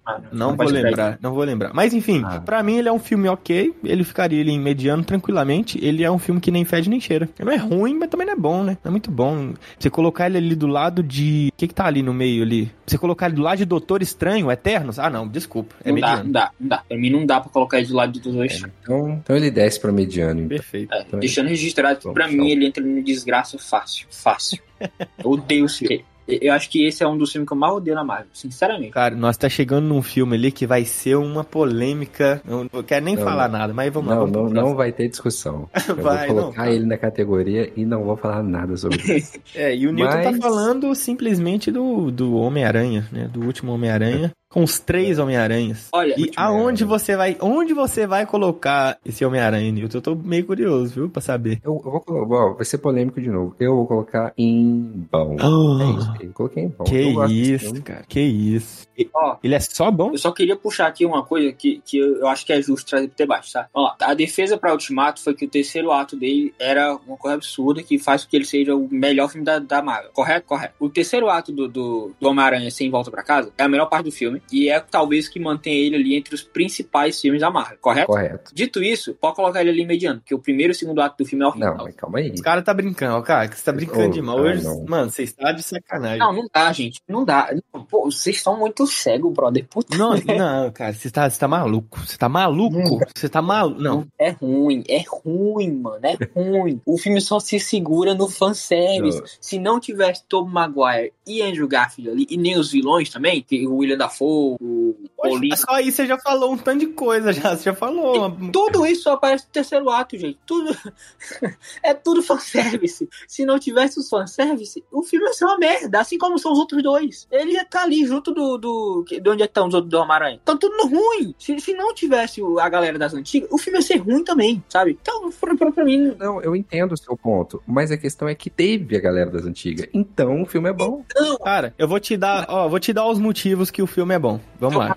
Andrew Garfield. Vamos lá, vou começar aqui, ó. Tom Maguire. Andrew Garfield. Andrew Garfield. Sim, sim. William Defoe. Jamie Foxx. Quer mais? Cara, mas você entende que pra. Alfred Molina. Quer sim, mais? Eu entendo que sem isso o filme ia ser ruim, mas o filme tem isso. Então. É, é pronto. É tipo você falar assim, mano, isso aí que você tá falando é muito aqueles argumentos de flamenguista, tá ligado? Tá, é, tipo assim, o Flamengo perde, aí você fala, pô, se o Flamengo não tivesse levado esse gol, não ia perder, tá ligado? Pô, mas só o Flamenguista fala isso também. Só o Flamenguista fala Não, mas. Você tá parecendo um flamenguista agora, pô. Eu sou flamenguista, caralho. Aí, aí você vê. Oxi, ah, agora pronto. Tem a ver, caralho. Não, não. Outra parada aqui, ó, vou, mais outra parada. 2B, tá? Um filme 2B é mediano, não é ruim. É filme pronto. É filme evento. Não necessariamente que é um filme evento, quer dizer que é um filme maravilhoso, perfeito. Não, mas ninguém Eu quero que você fale um filme evento que é ruim, então. Um, não precisa ser dois, não. Um filme evento que é ruim em volta para cá. Ah, aqui é dois contra um e esse filme é bom ou excelente, tá? Não, vocês podem colocar ele aí no, no bom, excelente, etc. Tanto faz. Mas o filme é ruim. O, o filme é ruim. Que porque. Isso, cara, sim. Que ah, não, isso? porque ele é bom porque tem o Alfred Molina, tal, tal, tal. É. Vocês podem ver todo mundo que vocês citaram nos filmes deles. E assim, todos esses filmes deles são superiores a esse filme. Todos. E, vou te, e te conto outra coisa aqui, ó. Esse filme, ele foi corajoso de matar a Tia May. Ele foi corajoso. Eu tenho que. Eu tenho que ser sincero, ele foi corajoso. Maravilhoso. E ninguém se importava. Ninguém se importava com a tia Cara, mas a gente tá falando de um filme da, da Disney, mano. A gente tá falando de um filme da Disney. Ninguém esperava. Gente, mas Tá era- não, ninguém esperava é, loucura, porque um dos tios dele tem que morrer. Se ele não tem, como é o nome do tio do Peter Parker, né? Tio Ben. Exato. Se não tem tio Ben, É, agora que você falou, ok, é beleza. Realmente fez Não, mas sentido. é porque o tio Ben já morreu. Mas, cara, o final do filme é legal. Ninguém tinha que morrer, não. O tio já morreu, já morreu, sabe? A história já passou. Pronto, é, cara, eu acho assim, ele, esse filme ele é um filme excelente. De novo, a gente tá falando de uma fase que não tem filme, quer dizer, né? Não sei, vai que tem alguém, vai que alguém gosta de, de outros filmes aí. Esse é o melhor filme dessa fase. Não é. o melhor. Não. Cara, não tem, não tem como. Quando o Tom Maguire apareceu, você não gostou, você achou ruim. Não, ele falou, nossa, que bosta, como assim um É. personagem antigo chegando? Ah, não, pera, eu tô confundido. É, não, ele é sim o melhor filme da fase 4. Ele é o melhor filme da fase 4. Concordo, concordo. É o melhor filme da fase 4. Ele é um respiro nesses últimos filmes. Ele é- nessa fase, ele é um respiro, ele é, um, ele é uma esperança. Ele, ele é ponto alto da Marvel pós-Ultimato, entendeu? Ele foi aquele evento que todo. Mano, eu acho que você tá maluco, drogado ou alcoolizado de falar que esse filme não é excelente. Desculpa. Ó, eu, eu não tô falando que eu não gostei de ter a galera das antigas. Não tô, não tô falando que quando eles apareceram, eu não fui a loucura. Não tô falando que quando o Tom Maguire apareceu lá, eu não chorei. Não, não é isso que eu tô falando. Eu chorei pra caralho, meu irmão. Mas O roteiro do filme é pobre. O roteiro do filme é fraco. Eu, eu não consigo gostar de um filme que não tem um roteiro bom, sabe? Não consigo. Eu realmente não consigo. Então, pra mim, O Homem-Aranha Sem Volta pra Casa, ele é um filme que é ruim. É ruim pra mediano ali. Não consigo colocar ele também na desgraça. É impossível ele ser desgraçado. Mas Ruim? de ruim pra, pra mediano ali, ele é, sabe? Não, Tá aí aqui, também pariu. Juro que eu não consigo entender seu raciocínio. Assim, o roteiro, às vezes ele é quase ofensivo ao espectador. Isso eu concordo. Mas ele é um bom filme, sabe? E aí você fala, ah, mas ele é bom só por causa do conservice. Pode ser, mas é bom, sabe? Tipo, É, é o argumento do flamenguista. Mano, se eu sou fã, eu quero o quê? Tá ligado? Então, pô, você tá maluco, velho. Esse filme é muito bom. Ele é, pra mim, ele é excelente. Ele é bom. Tipo assim, se apoia no fanservice? Apoia, mas é bom. É, ele apoia o fanservice, sim. Foda-se. É tipo Flash. Tipo Flash. Só que o Flash é ruim. Mas enfim. É foda. Que- Quer dizer, nem, eu nem lembro mais, eu nem lembro mais o que, que eu falei. Às vezes eu vou estar falando merda aqui. Puta que pariu, velho. Não ouçam a tier list. Tá se contradizendo. Mas enfim, o que eu tava, o que, que, eu- que, que eu ia dizer? O que eu queria dizer é o seguinte: tem, tem uma cena, por exemplo, uma cena que é muito boa, que é a cena que os três tá lá, aí eles, aí o, o Tom Holland fala, ah, eu tenho que recarregar meu fluido e tal. Aí o Homem-Aranha do Tobey Maguire fala que que, como assim, que porra é essa, fluido? Ah, minha teia. Ele fala, ué, como assim? Você tem que fazer sua teia, você não tem. Aí ele vai e mostra que ele só sai do corpo dele, aí os dois ficam em choque. Cara, essa cena é muito boa. São cenas como essa que vão construindo um final épico. Ah, um- mais um estádio dentro do cinema. Você fala que é ruim? Fala que esse filme é ruim? Ah, me, pela me poupe. vamos lá. Só pra finalizar, pra fechar a discussão aqui do Sem Volta pra Casa. Bem. Ó, vamos lá. Eu, só- eu só quero entender que, que vocês realmente percebem que se esse filme fosse um filme com o Tom Maguire e o Andrew Garfield, ia ser tão bom quanto é normalmente tendo o Tom Holland, tirando o Tom Holland. Porque o Tom Holland não muda em nada esse filme. Vocês concordam? isso? Concordo, concordo, concordo. Concordo, concordo também. concordo. Se não tivesse o Tom Holland, ó, se não tivesse o Tom Maguire e o Andrew Garfield, é, não seria bom o filme. Exato. E se esse filme não tivesse. Digo mais, digo mais. Se não tivesse o Tom Holland, esse filme ia ser perfeito. sido muito melhor. Sim, concordo. Concordo. E é exatamente por isso que eu acho que ele é ruim. É exatamente por isso. Porque é o protagonista do filme. Ele é, é o protagonista. Ele é o protagonista. Como é que eu vou me. Não dá, velho. Não entra na minha cabeça, brother. O, o cara que é parceiro, o principal do bagulho, ele é totalmente escanteado pelos outros dois. Totalmente. Não só pelos outros dois, como também por todos os outros vilões. Todos os outros. Quando você vai pro, pro núcleo do Tom Holland, você fala, caralho, sai. Eu quero ver mais do Tom Maguire e do Andrew Garfield. Não quero ver você. Exato, exato.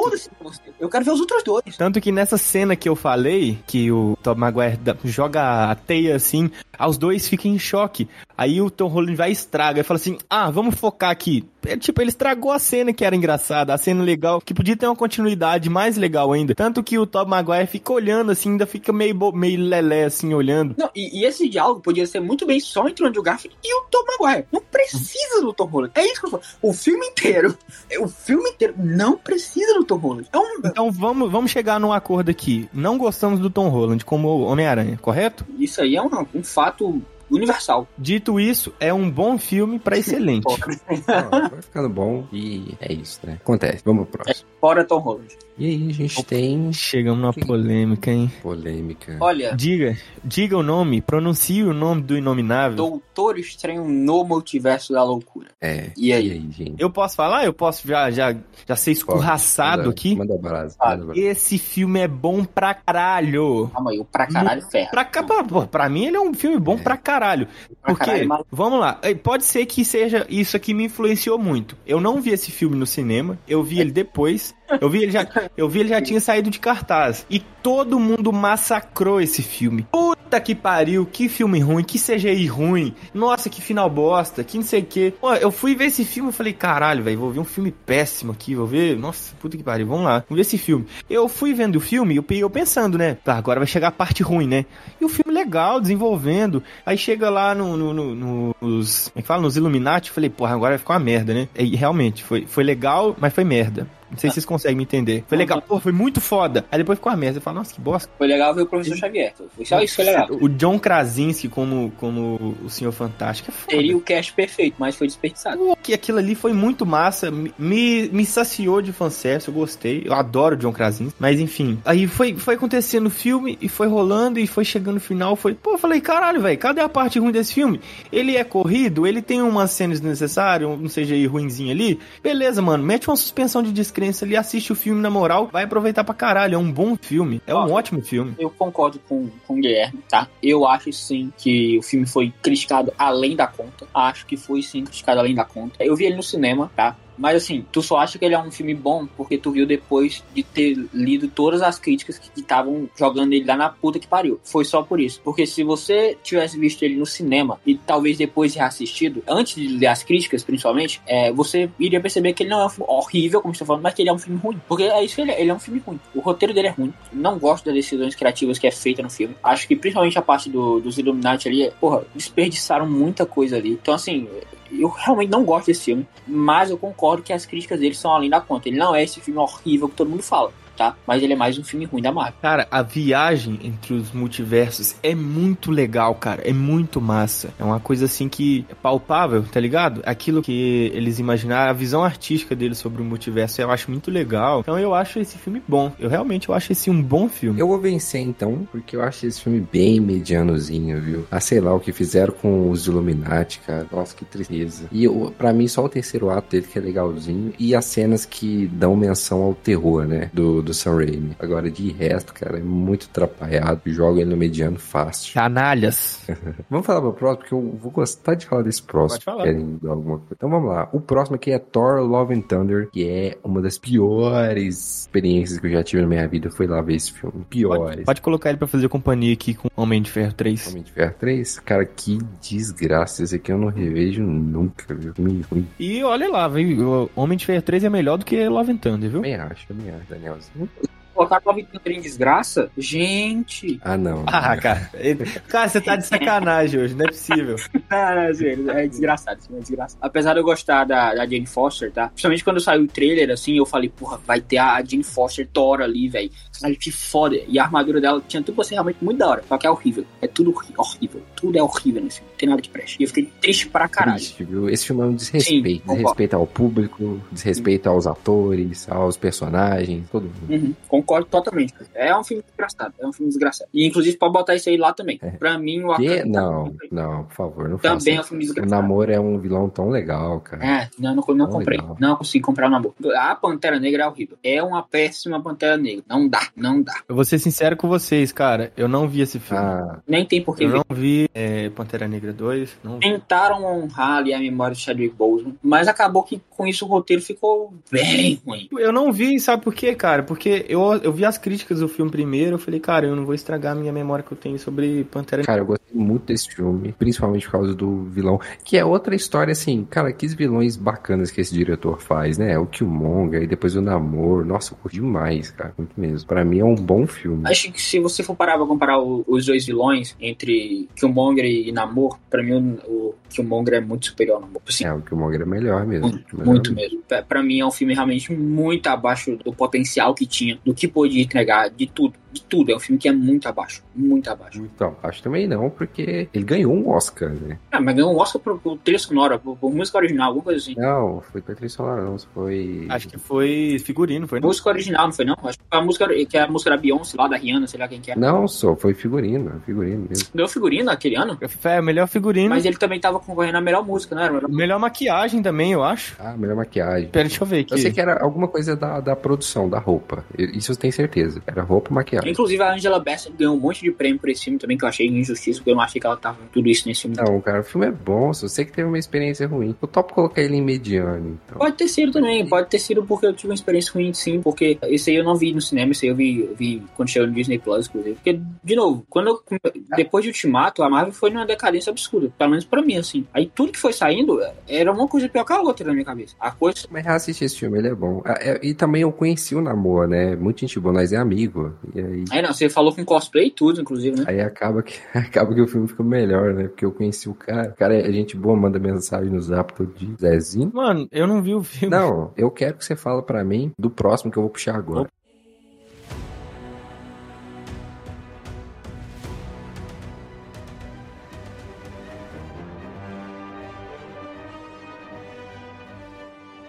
Opa! Ah, que é Quantum Mania, que a gente já vai colocar no best.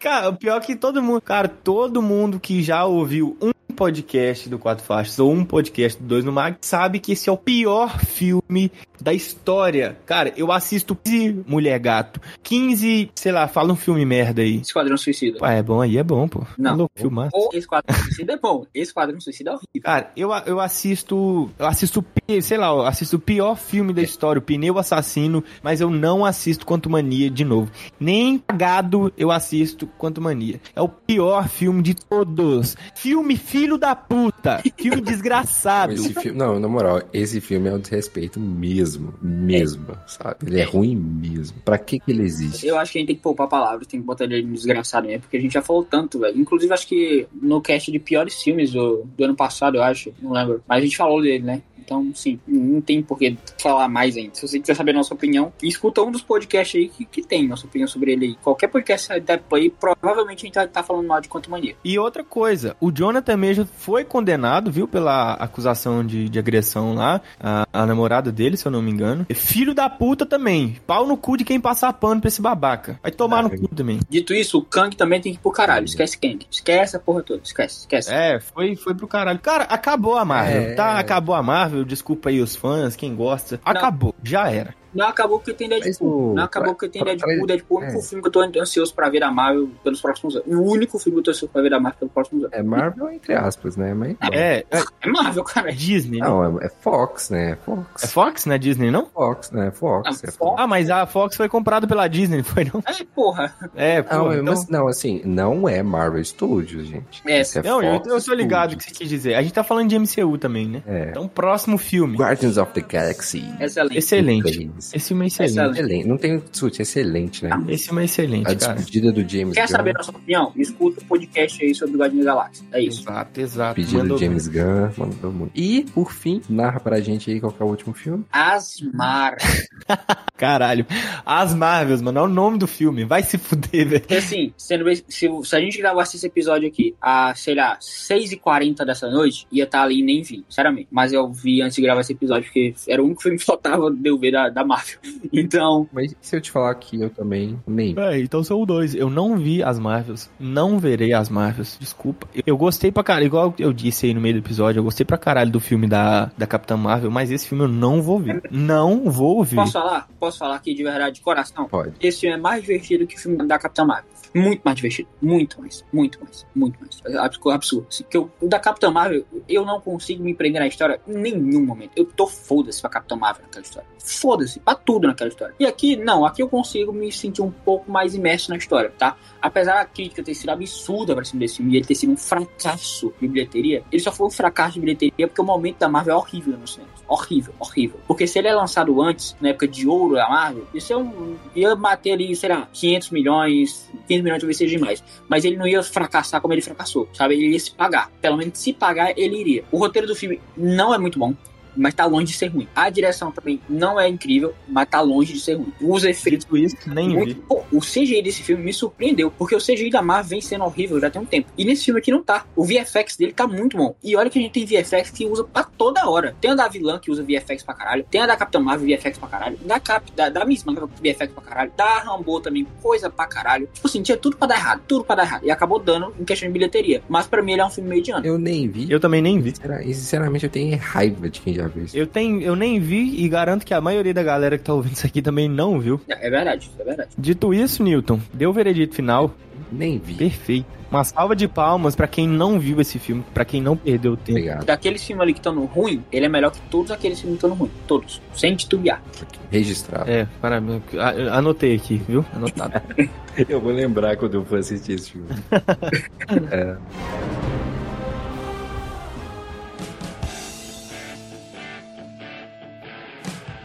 É isso, pessoal. Bom, então é isso, né? Esse foi o nosso nossa tier list aqui do, dos filmes do MCU. Então vamos, vamos dar o resultado final pra galera, né? Vamos falar como é que ficou aqui as tabelinhas. Quem que ficou aí no Nem Vi, galera? Newton César. Opa, no Nem Vi a gente tem Viúva Negra, o filme da Viúva Negra, Black Widow e The Marvels. As Marvels. A gente não viu esses filmes, por mais que o Daniel tenha visto. Exatamente. E na categoria seguinte, que é aí o porquê esse filme existe. Quantum Mania, né? É um filme que não precisava existir. Ele existia um desserviço para a natureza do planeta Terra, mas ele existe, né? Mas por que que existe? Fica aí. Responde aí nos comentários. Por que, que esse filme existe? Eu quero falar de novo, cara, como esse filme, ele me fere, cara. Esse filme me fere, velho. Esse filme me dói de, de ver que esse filme existe. Vai tomar no cu, filme desgraçado. Muito bem, na categoria seguinte, que é a categoria de desgraça, a gente tem Iron Man 3 e Thor, Amor e Trovão, Trovão, Amor e torva. Amor e... Amor e torva. Você lembra do Torrãozinho que estudava no ensino fundamental? Ensino fundamental? Lembro, com certeza, o livro do Torrãozinho. Então, Thor, Amor e Torrão, que é uma desgraça. Próximo. Iron Man 3. Ruim. Ó, ruim, nós temos Thor, o primeiro filme, Thor, o segundo filme. Logo em Thor, seguida. três filmes. Não, não, Thor não segundo não. Mas a gente tem Homem-Formiga, depois a gente tem o Miranha, o primeiro filme do Miranha lá, o De Volta pra Casa. Depois a gente tem a Miss Marvel, depois a gente tem o segundo filme do Miranha, e depois a gente tem Xixi, a Lenda dos Dez Anéis. Miss Marvel é Capitã Marvel. Ah, é, Capitã... Ué, é, tá certo, Capitã Marvel. Agora, mediano. Digamos, nós temos Hulk, de 2008, Iron Man 2, Avengers 2, a gente tem o Thor 3, Ragnarok, a gente tem Ant-Man, que é o Homem-Formiga, e a Vespa, é, Eternals, é, o Doutor Estranho, no Multiverso da Loucura, e a gente tem Pantera Negra, Wakanda pra sempre. Agora, bom. Ó, de bom, a gente tem Doutor Estranho, primeiro filme, Guardiões da Galáxia Volume 2 e o Spider-Man Sem Volta pra Casa, que tem os três Homem-Aranhazinhos. Tudo bem. Absurdamente o Homem-Aranha tá em bom, mas tá bom. Agora, excelente. Ó, Não, filme- absurdamente o caralho. Oh, peraí, peraí. Você queria colocar ele, o filme ruim, velho. É... Exatamente. Absurdamente, ele já tá ruim É absurdo, é absurdo, é absurdo, cara. Vamos lá, excelente. excelentes da Marvel pra você assistir, ó. Filmes excelentes. O primeiro Iron Man, o primeiro Capitão América, o primeiro América. o primeiro Guardiões da Galáxia, o primeiro Guerra Civil, o primeiro Pantera Negra, o, o Capitão América Soldado Invernal e o terceiro Guardiões da Galáxia. É, Resumindo, só o filme de origem e a sequência, acabou. E os campeões, gente? Fala pra, aí, pra gente aí quais são os campeões. A gente tá rachando o troféu no meio hoje. Eu, eu falo meu, o Guilherme fala dele, beleza? Tá bom? Pode ser, pode ser. O campeão original. O verdadeiro merecedor do título de Best, que é Vingadores Guerra Infinita. Agora, o campeão escolhido pelo povo, porque se tivesse uma votação aqui, ó, se nós estivesse ao vivo agora, numa transmissão ao vivo, e colocasse uma enquete, meu irmão, Guerra Infinita ia passar mal. Ia passar mal, ele ia perder de. ele, puta que pariu, velho. Que é o melhor filme de, de toda a MCU, de, desde o começo até o final, até sei lá daqui quantos anos vai existir essa bosta, vai ser o Ultimato. Não tem outra discussão. É como você comparar o Milan com o Real Madrid. São os dois maiores times do mundo. Mas aí é um abismo entre o Milan e o Real Madrid, ligado? Maior, sim. Melhor, Não. É o Real Madrid é o melhor time de todos os tempos e é o maior time de todos os tempos. Se você for olhar a questão histórica, de, e aí passando não só no futebol, mas também toda a representatividade, Vai ser o Flamengo de 2019, né, Daniel? políticos. Não, não, tô comparando Milan e Real Madrid, porque Real Madrid é um, um Ah. time politicamente fudido. Porra, brincadeira. O histórico político do Real Madrid é uma piada. Dito isso, é o maior e o melhor time de todos os tempos. Bem, tudo bem. Vamos embora para nossas casinhas, que a viagem é longa hoje. Bom, então, depois desse episódio extremamente longo, acho que foi, sei lá, du- mais de duas horas com certeza, acho que foi um Puta pariu, três horas de gravação, três irmão. horas aqui de, de podcast. Eu queria primeiramente pedir, pedir desculpas. Cacete. Então, eu queria primeiramente pedir desculpas pro Henrico, que vai editar isso aqui, tá bom?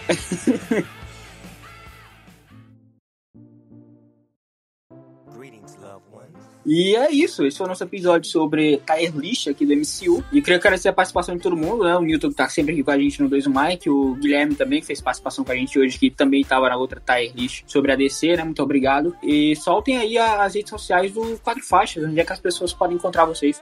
Bom, Instagram, Quatro Faixas Podcast. Procura a gente aqui no Spotify também, você vai achar. Lá no TikTok. E é isso, segue a gente. E obrigado pela participação e tamo junto. Até a É nóis, próxima. então é isso. Não esqueça de seguir o 2 Mike nas redes sociais, tem tudo aqui embaixo. E, de novo, se você não segue o 2 Mike, não classificou a gente ainda com 5 estrelas no Spotify, faça isso agora para cada vez mais entregar esse podcast para mais e mais pessoas, certo? E se você ainda não segue a gente nas outras plataformas de áudio, seja no Apple Podcasts, Google Podcast, Deezer, etc., Amazon Music também, segue a gente aí, não perde teu tempo, porque afinal de contas é de graça, é de graça. Segue aí.